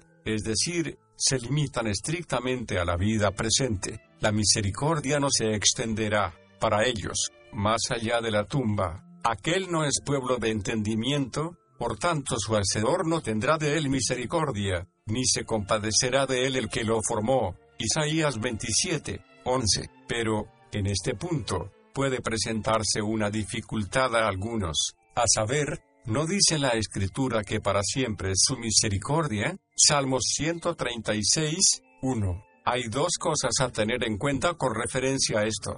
Dios no puede dejar jamás de ser misericordioso porque esta es una cualidad de la esencia divina. Salmo 116, 5. Pero el ejercicio de su misericordia es regulado por su voluntad soberana. Esto ha de ser así, porque no hay nada ajeno a sí mismo que le obligue a actuar de una forma u otra. Si hubiese algo, ese algo sería supremo, y Dios dejaría de ser Dios. Es sólo la gracia soberana la que determina el ejercicio de la misericordia divina. Dios lo afirma categóricamente en Romanos 9, 15, mas a Moisés dice, tendré misericordia del que tendré misericordia. No es la desdicha de la criatura la causa de la misericordia de Dios, ya que nada ajeno a sí mismo puede influir en él. Si Dios fuese influido por la degradante miseria de los pecadores leprosos, los limpiaría y salvaría a todos. Pero no lo hace así. ¿Por qué? Simplemente porque no es su agrado y propósito el hacerlo. Menos aún pueden ser los méritos de la criatura los que hagan que Él conceda sus misericordias sobre ella, porque el hablar de misericordias merecidas sería una contradicción, no por obras de justicia que nosotros habíamos hecho, mas por su misericordia nos salvó. Tito 3, 5. Una es directamente opuesta a la otra ni son tampoco los méritos de Cristo los que mueven a Dios a otorgar sus misericordias sobre los elegidos, a través o a causa de la tierna misericordia de Dios, que Cristo fue enviado a su pueblo, Lucas 1, 78. Los méritos de Cristo hicieron posible que Dios, justamente, concediera misericordias espirituales a sus escogidos, al haber sido satisfecha plenamente la justicia por el fiador. No, la misericordia proviene solamente de la propia voluntad soberana de Dios. Por otra parte, aunque sea verdad, bendita y gloriosa verdad, que la misericordia de Dios permanece para siempre, debemos observar detenidamente a quienes es mostrada su misericordia. Aún el arrojar a los reprobados al lago de fuego es un acto de misericordia. Debemos considerar el castigo de los impíos desde tres puntos de vista.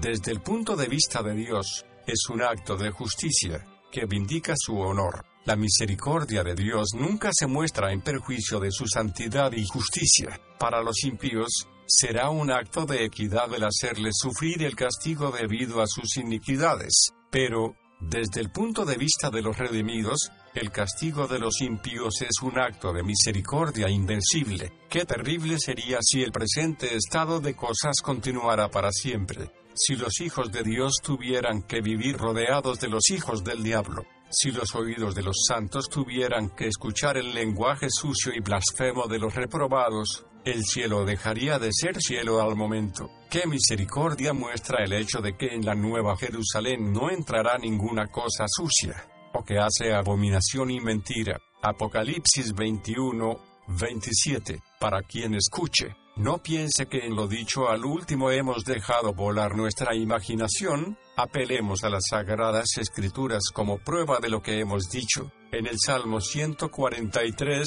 12 encontramos a David orando así, y por tu misericordia disiparás mis enemigos, y destruirás todos los adversarios de mi alma, porque yo soy tu siervo. También en el Salmo 136, 15 leemos que Dios arrojó a Faraón y a su ejército en el Mar Rojo, porque para siempre es su misericordia. Fue un acto de venganza sobre Faraón y los suyos.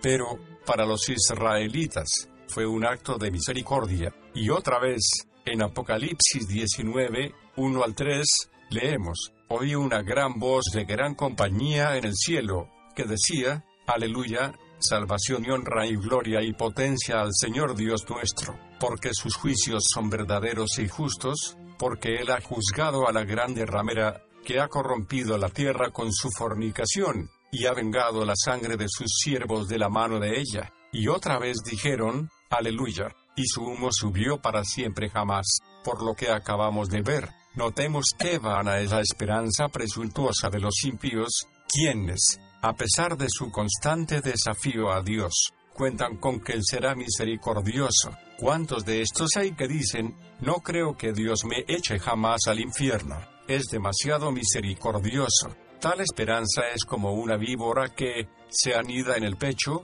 les causará la muerte.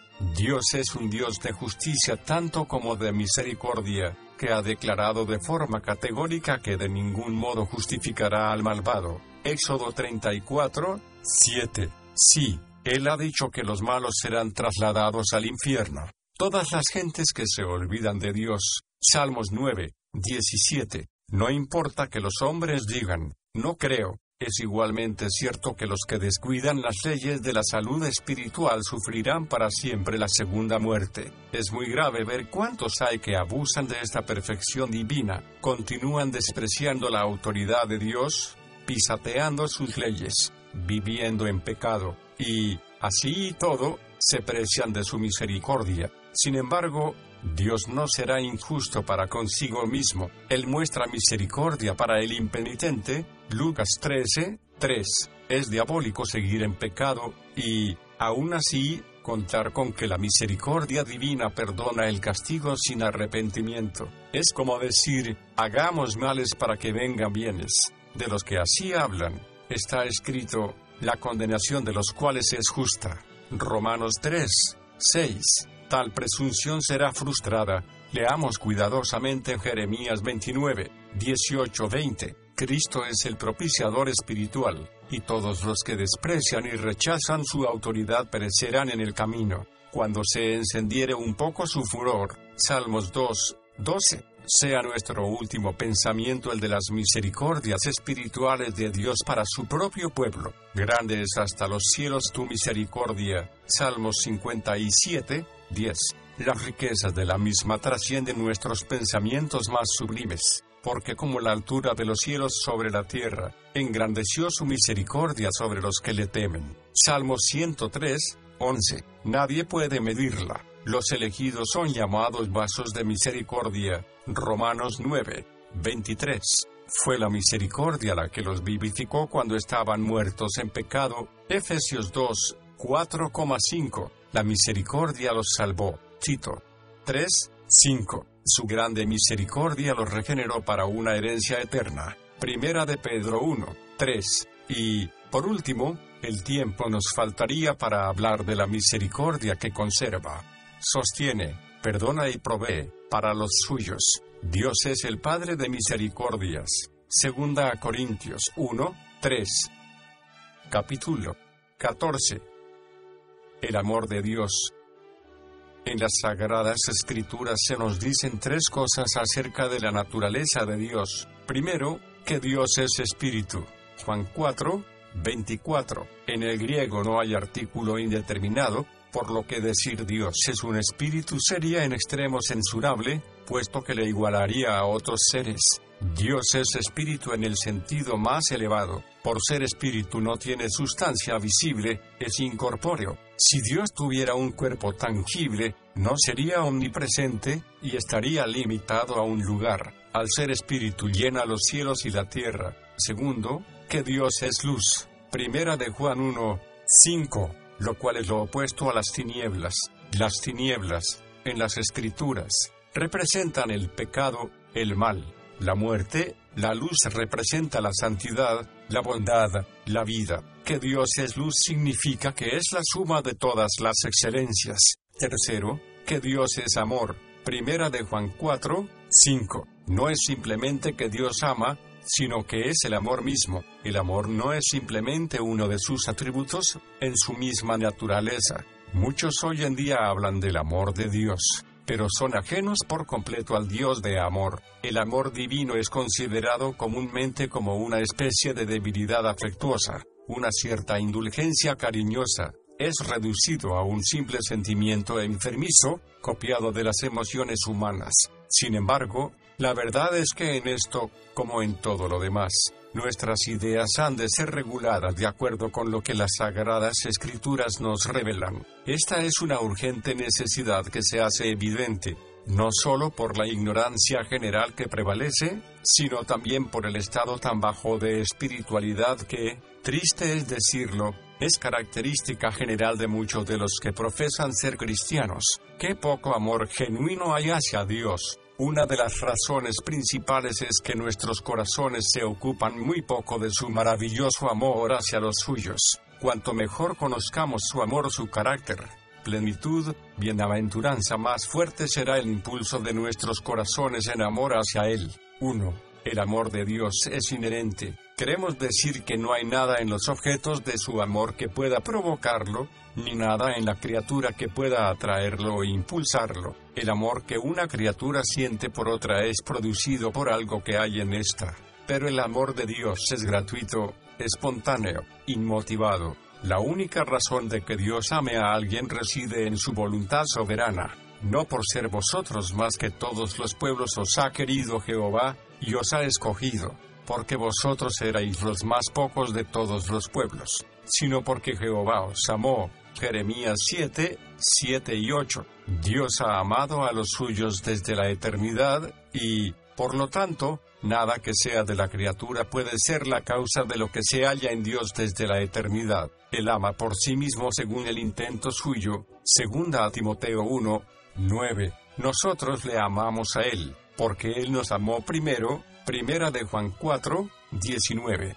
Dios no nos amó porque nosotros le amábamos, sino que nos amó antes de que tuviésemos una sola partícula de amor hacia Él. Si Dios nos hubiera amado correspondiendo a nuestro amor, no hubiera sido espontáneo, pero, porque nos amó cuando no había amor en nosotros, es evidente que nada influyó en su amor. Si Dios ha de ser adorado, y el corazón de sus hijos probado, es importante que tengamos ideas claras acerca de esta verdad preciosa. El amor de Dios hacia cada uno de los suyos no fue movido en absoluto por nada que hubiera en ellos. ¿Qué había en mí que atrajera al corazón de Dios? Nada absolutamente. Al contrario, todo lo que le repele, todo lo que le haría aborrecerme pecado, depravación, corrupción estaba en mi corazón, en mí no había ninguna cosa buena. 2. Es eterno. Necesariamente ha de ser así.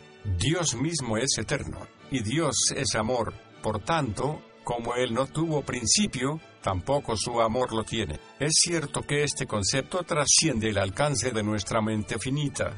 Sin embargo, cuando no podemos comprender, podemos adorar. Qué claro es el testimonio de Jeremías 31, 3 con amor eterno te he amado, por tanto te soporté con misericordia. Qué bendito conocimiento el saber que el Dios grande y santo amó a sus hijos antes de que el cielo y la tierra fuesen creados, y que había puesto su corazón en ellos desde la eternidad. Esto es prueba clara de que su amor es espontáneo, porque Él les amó innumerables siglos antes de que tuviesen el ser. La misma maravillosa verdad queda expuesta en Efesios 1, 4 y 5, según nos escogió en Él antes de la fundación del mundo para que fuésemos santos y sin mancha delante de Él en amor, habiéndonos predestinado, que de alabanzas debería producir el corazón al pensar que si el amor de Dios no tuvo principio tampoco puede tener fin. Si es verdad que desde el siglo hasta el siglo Él es Dios y es amor, entonces es igualmente verdad que ama a su pueblo desde el siglo y hasta el siglo.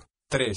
Es soberano. Esto, también, es evidente en sí mismo. Dios es soberano no está obligado para con nadie. Dios es su propia ley, actúa siempre de acuerdo con su propia voluntad real. Así, pues, si Dios es soberano y es amor, se desprende necesariamente que su amor es soberano, porque Dios es Dios, actúa como le agrada, porque es amor, ama a quien quiere, tal es su propia explícita afirmación, a Jacob amé, mas a Esaú aborrecí. Romanos 9. 13. No había más objeto de amor en Jacob que en Esaú. Ambos habían tenido los mismos padres, habían nacido al mismo tiempo, puesto que eran gemelos. Con todo, Dios amó al uno y aborreció al otro. ¿Por qué? Porque le agradó hacerlo así. La soberanía del amor de Dios se desprende necesariamente del hecho de que no es influido por nada que haya en la criatura. De ahí que el afirmar que la causa de su amor reside en él mismo es solo otra manera de decir que ama a quien quiere. Supongamos, por un momento, lo contrario. Supongamos que el amor de Dios fuera regulado por algo externo a su voluntad. En tal caso su amor se regiría por unas reglas, y, siendo así, él estaría bajo una regla de amor, de manera que, lejos de ser libre, sería gobernado por una ley, en amor, habiéndonos predestinado para ser adoptados hijos por Jesucristo a sí mismo, según signo de interrogación abierta que, ¿algún mérito que vio en nosotros?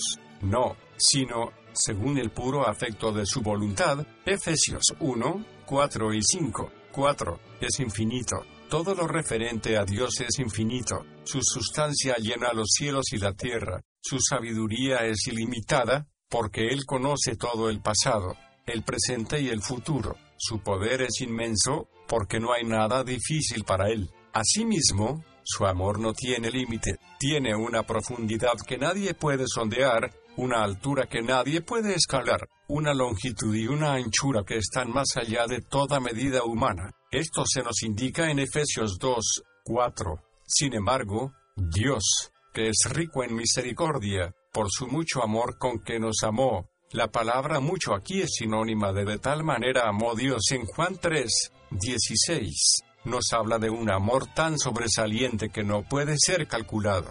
Ninguna lengua puede expresar fielmente la infinitud del amor de Dios, ni ninguna mente comprenderla. Excede a todo conocimiento. Efesios 3, 19. Las más vastas ideas que la mente finita puede formarse del amor divino están muy por debajo de su verdadera naturaleza. 5. Es inmutable. Del mismo modo que en Dios no hay mudanza, ni sombra de variación, Santiago 1, 17. Tampoco su amor conoce cambio o disminución. El indigno Jacob ofrece un ejemplo poderoso de esta verdad. A Jacob amé, declaró Jehová, y, a pesar de toda su incredulidad y desobediencia, él nunca dejó de amarle. En Juan 13, uno se nos da otra hermosa ilustración. Aquella misma noche, uno de los apóstoles diría, muéstranos al Padre, otro le negaría con juramentos, todos iban a ser escandalizados y le abandonarían. Así y todo, como había amado a los suyos que estaban en el mundo, los amó hasta el fin. El amor divino no está sujeto a vicisitudes de ninguna clase. El amor divino fuerte es como la muerte.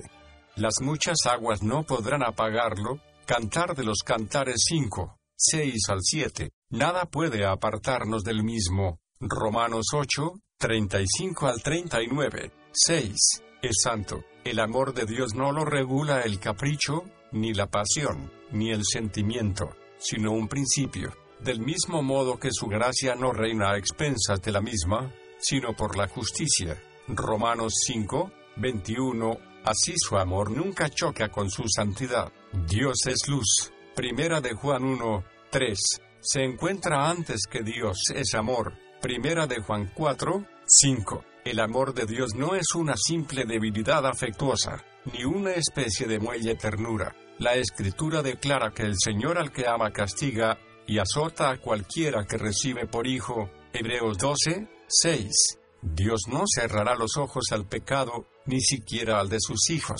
Su amor es puro, sin mezcla de sentimentalismo sensiblero. 7. Es benigno. El amor y el favor de Dios son inseparables. Esto se pone de relieve en Romanos 8, 32 al 39. Por la idea y alcance del contexto se percibe claramente que es este amor, el cual no puede haber separación, es la buena voluntad y la gracia de Dios que le determinaron a dar a su Hijo por los pecadores. Ese amor fue el poder impulsor de la encarnación de Cristo, de tal manera amó Dios al mundo, que ha dado a su Hijo unigénito. Juan 3, 16.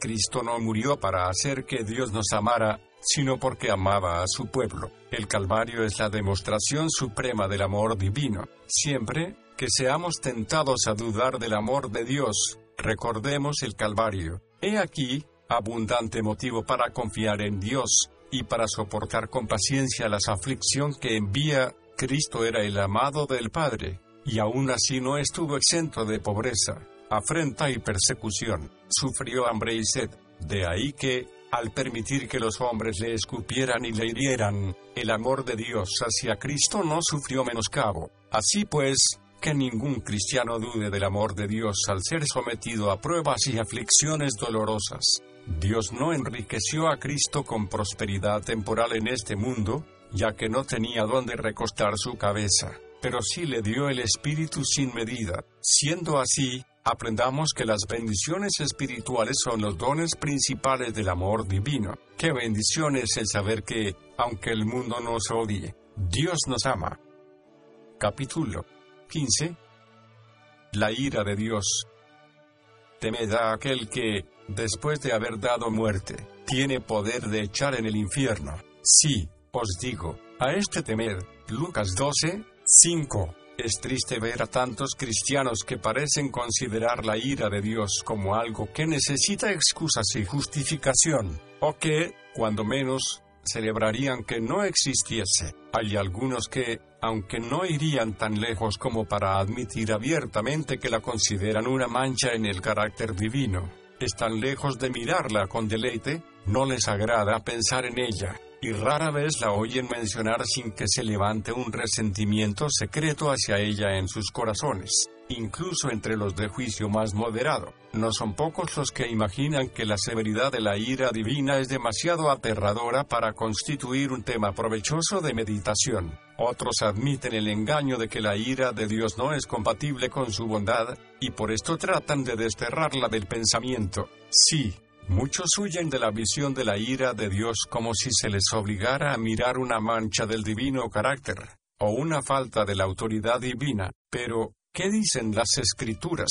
Al leerlas, nos damos cuenta de que Dios no ha tratado de ocultar la realidad de su ira. Él no se avergüenza de proclamar que la venganza y el furor le pertenecen. Su propia demanda es, ved ahora que yo, soy yo, y no hay dioses conmigo, yo hago morir, y yo hago vivir, yo hiero, y yo curo, y no hay quien pueda librar de mi mano, y diré, vivo yo para siempre, si afilare mi reluciente espada, y mi mano arrebatare el juicio, yo volveré la venganza a mis enemigos, y daré el pago a los que me aborrecen. Jeremías 32, 39 al 41. Una mirada a la concordancia nos revelará que hay más referencias al enojo, el furor, y la ira de Dios que a su amor y benevolencia. Él odia todo pecado, porque es santo, y porque lo odia, su furor se enciende contra el pecador. Salmos 7, 11. La ira de Dios constituye una perfección divina tan importante como su fidelidad,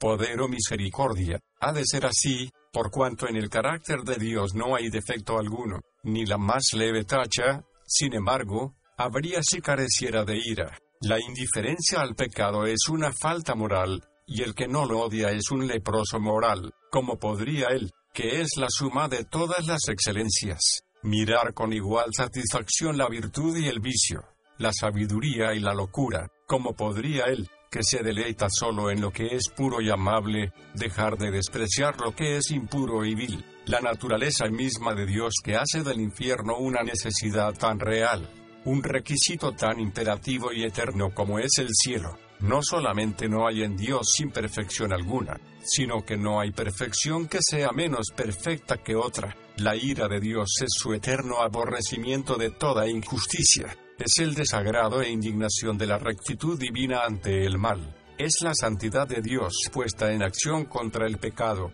es la causa motriz de la sentencia justa que pronuncia contra los que actúan mal. Dios se enoja contra el pecado porque es una rebelión contra su autoridad, un ultraje cometido contra su soberanía inviolable. Los que se sublevan contra el gobierno de Dios aprenderán que Dios es el Señor.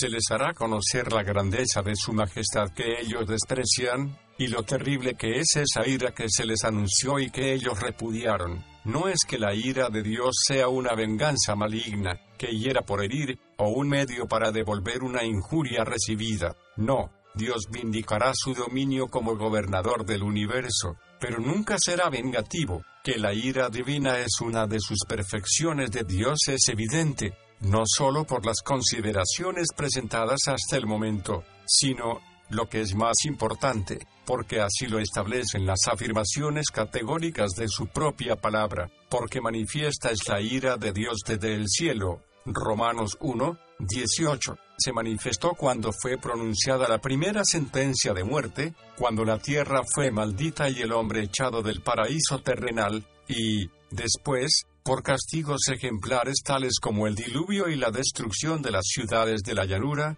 Sodoma y Gomorra, con fuego del cielo, y especialmente por el reinado de la muerte en todo el mundo. Se manifestó, también, en la maldición de la ley para cada transgresión, y fue dada a entender en la institución del sacrificio. En el capítulo 8 de Romanos, el apóstol llama la atención de los cristianos al hecho de que la creación entera está sujeta a vanidad, y gime y está de parto. La misma creación que declara que hay un Dios, y publica su gloria, proclama también que es el enemigo del pecado y el vengador de los crímenes de los hombres. Pero, sobre todo, la ira de Dios fue revelada desde el cielo cuando su Hijo vino para manifestar el carácter divino y cuando esa ira fue presentada en sus sufrimientos y muerte de un modo más terrible que en todas las señales que había dado anteriormente de su enojo por el pecado. Además, el castigo futuro y eterno de los impíos se declara ahora en unos términos más solemnes y explícitos que nunca.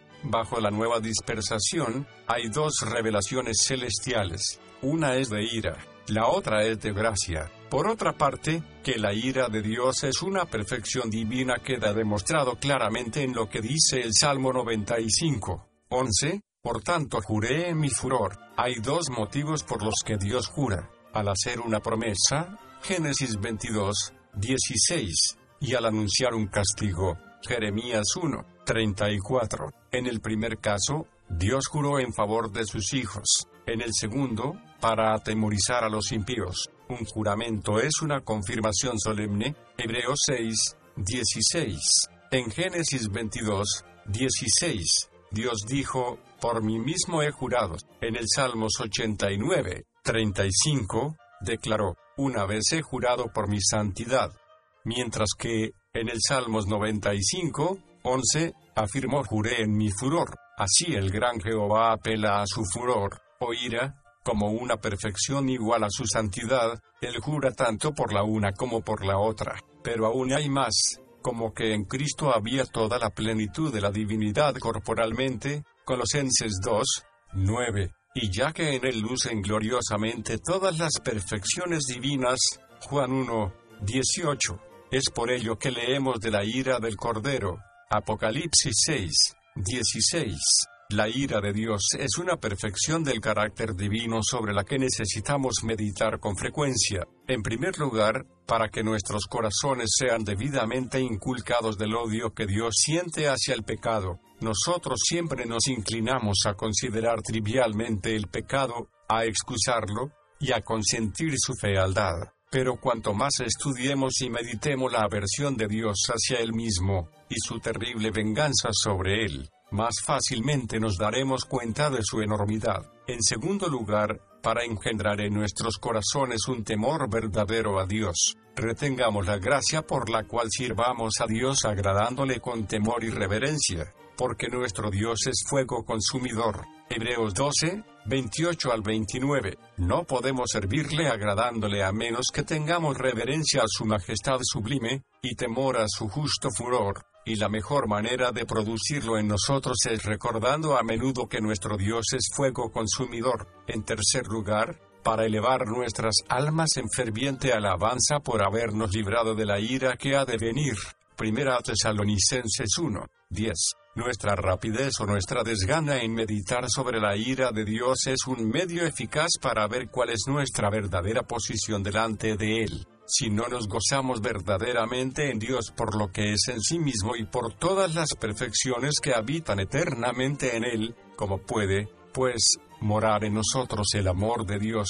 Cada uno de nosotros necesita orar y estar en guardia para no hacerse una imagen de Dios según sus propias ideas e inclinaciones malas. El Señor, en la antigüedad, se quejó de que pensabas que de cierto sería yo como tú. Salmos 50, 21. Si no alabamos la memoria de su santidad, Salmos 97, 12. Si no nos regocijamos al saber que, en un cercano día, Dios desplegará gloriosamente su ira al vengarse de todos los que ahora se oponen a Él. Eso es una prueba positiva de que todavía estamos en nuestros pecados, en el camino que conduce al fuego eterno. Alabad, gentes, gentiles, a su pueblo, porque Él vengará la sangre de sus siervos, y volverá la venganza a sus enemigos. Jeremías 32, 34. Y, de nuevo, oí como la gran voz de una enorme multitud en el cielo, que decía, Aleluya, la salvación y la gloria y el poder pertenecen a nuestro Dios, porque sus juicios son verdaderos y justos, pues él ha juzgado a la gran ramera que corrompió la tierra con su inmoralidad, y ha vengado la sangre de sus siervos de la mano de ella. Y por segunda vez dijeron, Aleluya. Apocalipsis 19, 1 al 3. Grande será el gozo de los santos en aquel día cuando el Señor vindicará su majestad, ejercerá su poderoso dominio, magnificará su justicia, y derrotará a los rebeldes orgullosos que se han atrevido a desafiarle. Si mirares a los pecados, ¿quién no, Señor, podrá mantenerse? Salmo 130, 3. Haremos bien en hacernos esa pregunta, porque está escrito que no se levantarán los malos en el juicio, Salmos 1, 5. Que agitada y angustiada estaba el alma de Cristo bajo el peso de las iniquidades de los suyos que Dios le imputaba al morir, su agonía cruel, su sudor de sangre, su gran clamor y súplica, Hebreos 5, 7. Su reiterado ruego, si es posible, pase de mí este vaso, su último grito aterrador, Dios mío, Dios mío, ¿por qué me has desamparado? Todo ello muestra qué terrible era el temor que sentía por lo que significa el que Dios mire a los pecados. Bien pueden clamar los pobres pecadores, Señor, ¿quién podrá mantenerse? Cuando el mismo Hijo de Dios tembló así bajo el peso de su ira, si ustedes no se han afianzado de la esperanza que es en Cristo, el único Salvador, ¿qué harán en la espesura del Jordán? Jeremías 12, 5. El gran Dios, pudiendo destruir a todos sus enemigos con una palabra de su boca, es indulgente con ellos y provee a sus necesidades. No es extraño de él, que hace bien a los ingratos y malvados, nos mande bendecir a los que nos maldicen, pero no piensen los pecadores, que escaparán. El molino de Dios va despacio, pero muele muy fino, cuanto más admirable sea ahora su paciencia y benignidad, más terrible e insostenible será el furor que su bondad profanada causará. No hay nada tan suave como el mar. Sin embargo, cuando es sacudido por la tempestad nada puede rugir tan violentamente. No hay nada tan dulce como la paciencia y la bondad de Dios, ni nada tan terrible como su ira cuando se enciende. Así que, huyamos hacia Cristo, huye de la ira que vendrá. Mateo 3, 7 antes que sea demasiado tarde. Es necesario que pensemos que esta exhortación no va dirigida a alguna otra persona, va dirigida a nosotros. No nos contentemos con pensar que ya nos hemos entregado a Cristo. Asegurémonos de ello. Pidamos al Señor que escudriñe nuestro corazón y que lo revele. Capítulo 16. Meditando sobre Dios. ¿Alcanzarás tú el rastro de Dios? ¿Llegarás tú a la perfección del Todopoderoso? Es más alto que los cielos. ¿Qué harás? Es más profundo que el infierno. Como lo conocerás, su dimensión es más larga que la tierra, y más ancha que la mar. Job 11, 7-9. En los estudios anteriores, hemos observado algunas de las admirables y preciosas perfecciones del carácter divino. Después de esta meditación sencilla y deficiente de sus atributos, ha de ser evidente para todos nosotros que Dios es, en primer lugar, un ser incomprensible, y, maravillados ante su infinita grandeza, nos vemos obligados a usar las palabras de Sofar, ¿alcanzarás tú el rastro de Dios? ¿Llegarás tú a la perfección del Todopoderoso? Es más alto que los cielos. ¿Qué harás? Es más profundo que el infierno. Como lo conocerás, su dimensión es más larga que la tierra, y más ancha que la mar cuando dirigimos nuestro pensamiento a la eternidad de Dios, a su ser inmaterial, su omnipresencia y su omnipotencia. Nos sentimos anonadados, pero la imposibilidad de comprender la naturaleza divina no es razón para desistir en nuestros esfuerzos reverentes y devotos para entender lo que tan benignamente ha revelado Dios de sí mismo en su palabra. Sería locura el decir que, porque no podemos adquirir un conocimiento perfecto, es mejor no esforzarnos en alcanzar parte. Nada aumenta tanto la capacidad del intelecto y del alma humana como la investigación devota, sincera y constante del gran tema de la divinidad. El más excelente estudio para desarrollar el alma es la ciencia de Cristo crucificado y el conocimiento de la divinidad en la gloriosa Trinidad. Citando a C.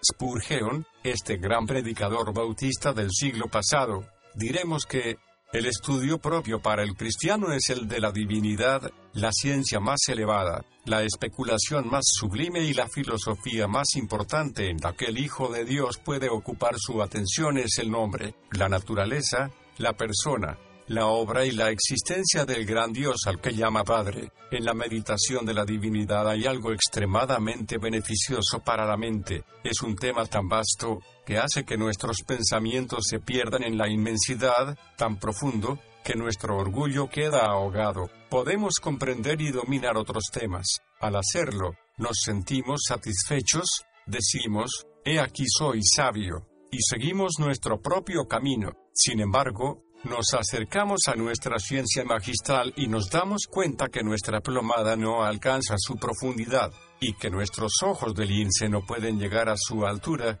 nos alejamos pensando, nosotros somos de ayer, y no sabemos. Malaquías 3, 6.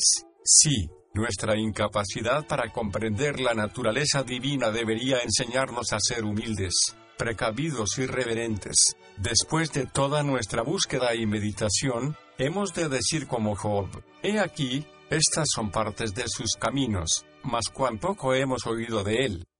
Job 26, 14. Cuando Moisés imploró que le mostrara su gloria, él le respondió, Yo proclamaré el nombre de Jehová delante de ti.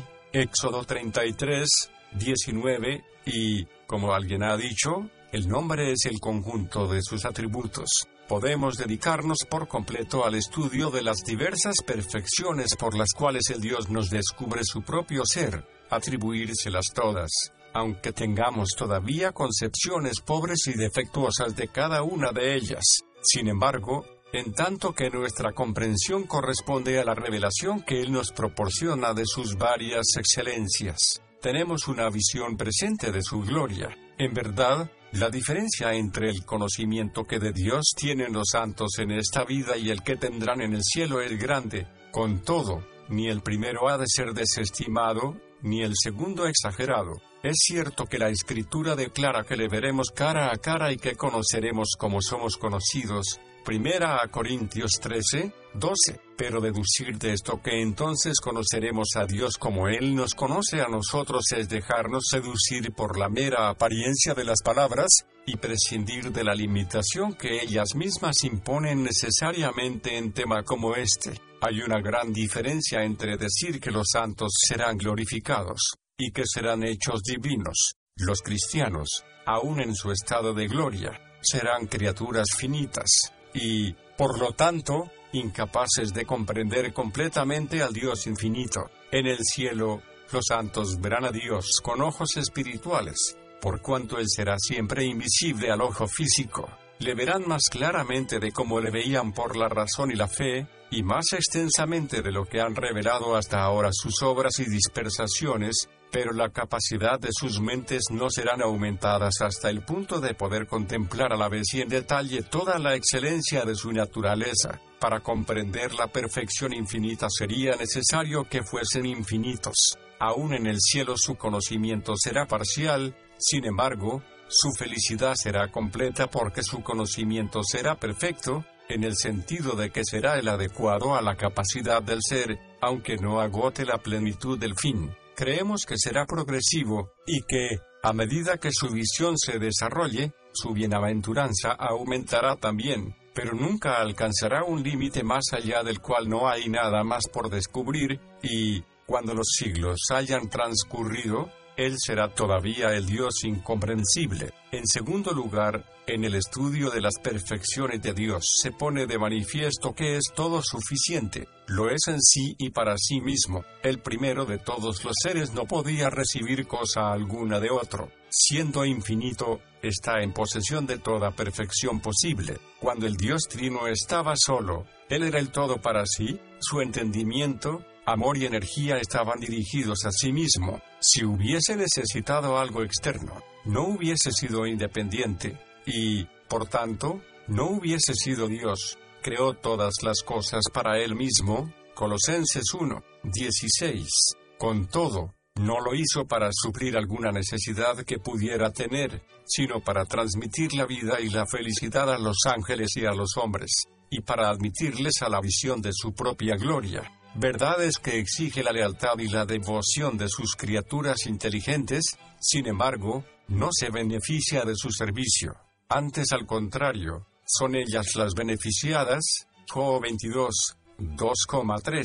Dios usa a medios e instrumentos para cumplir sus propósitos, no porque su poder sea insuficiente, sino, a menudo, para demostrarlo de modo más sorprendente a pesar de la debilidad de los instrumentos. La absoluta suficiencia de Dios hace del objeto supremo de nuestras aspiraciones. La verdadera felicidad consiste solamente en el disfrute de Dios. Su favor es vida, y su cuidado es mejor que la vida misma. Mi parte es Jehová, dijo mi alma, por tanto en él esperaré. Lamentaciones 3, 24. La percepción de su amor, su gracia y su gloria es el objeto principal de los deseos de los santos y el manantial de sus más nobles satisfacciones. Muchos dicen, ¿quién nos mostrará el bien? Haz brillar sobre nosotros, oh Jehová, la luz de tu rostro. Tú has dado tal alegría a mi corazón que sobrepasa la alegría que ellos tienen con motivo de su siega y de su vendimia. Salmos 4, 6 y 7. Si cuando el cristiano está en su cabal juicio, puede decir, aunque la higuera no florezca ni en las vides haya fruto, aunque falle el producto del olivo y los campos no produzcan alimento, aunque se acaben las ovejas del redil y no haya vacas en los establos, con todo, yo me alegraré en Jehová y me gozaré en el Dios de mi salvación. Habacuc 3, 17 y 18. En tercer lugar, en el estudio de las perfecciones de Dios resalta el hecho de que Él es soberano supremo del universo. Alguien ha dicho, con razón, que ningún dominio es tan absoluto como el de la creación. Aquel que podía no haber hecho nada, tenía el derecho de hacerlo todo según su voluntad. En el ejercicio de su poder soberano hizo que algunas partes de la creación fueran simple materia inanimada, de textura más o menos refinada, de muy diversas cualidades, pero inerte e inconsciente. Él dio a otras organismo, y las hizo susceptibles de crecimiento y expansión, pero, aún así, sin vida en el sentido propio de la palabra. A otras les dio, no solo organismo, sino también existencia consciente, órganos del sentido y movimiento propio. A estos añadió en el hombre el don de la razón y un espíritu inmortal por el cual está unido a un orden de seres elevados que habitan en las regiones superiores. Él agita el centro de la omnipotencia sobre el mundo que creó, alabe y glorifique al que vive para siempre, porque su señorío es sempiterno, y su reino por todas las edades, y todos los moradores de la tierra por nada son contados, y en el ejército del cielo, y en los habitantes de la tierra, hace según su voluntad, ni hay quien estorbe su mano y le diga, ¿qué haces? Daniel 4, 34 al 35. La criatura, considerada como tal, no tiene derecho alguno, no puede exigir nada a su creador, y como quiera que sea tratado, no tiene razón en quejarse. No obstante, al pensar en el señorío absoluto de Dios sobre todas las cosas, no deberíamos de olvidar nunca sus perfecciones morales. Dios es justo y bueno, y siempre hace lo que es recto. Sin embargo, ejerce su soberanía según su voluntad imperial y equitativa, asigna a cada criatura su lugar según parece bien a sus ojos,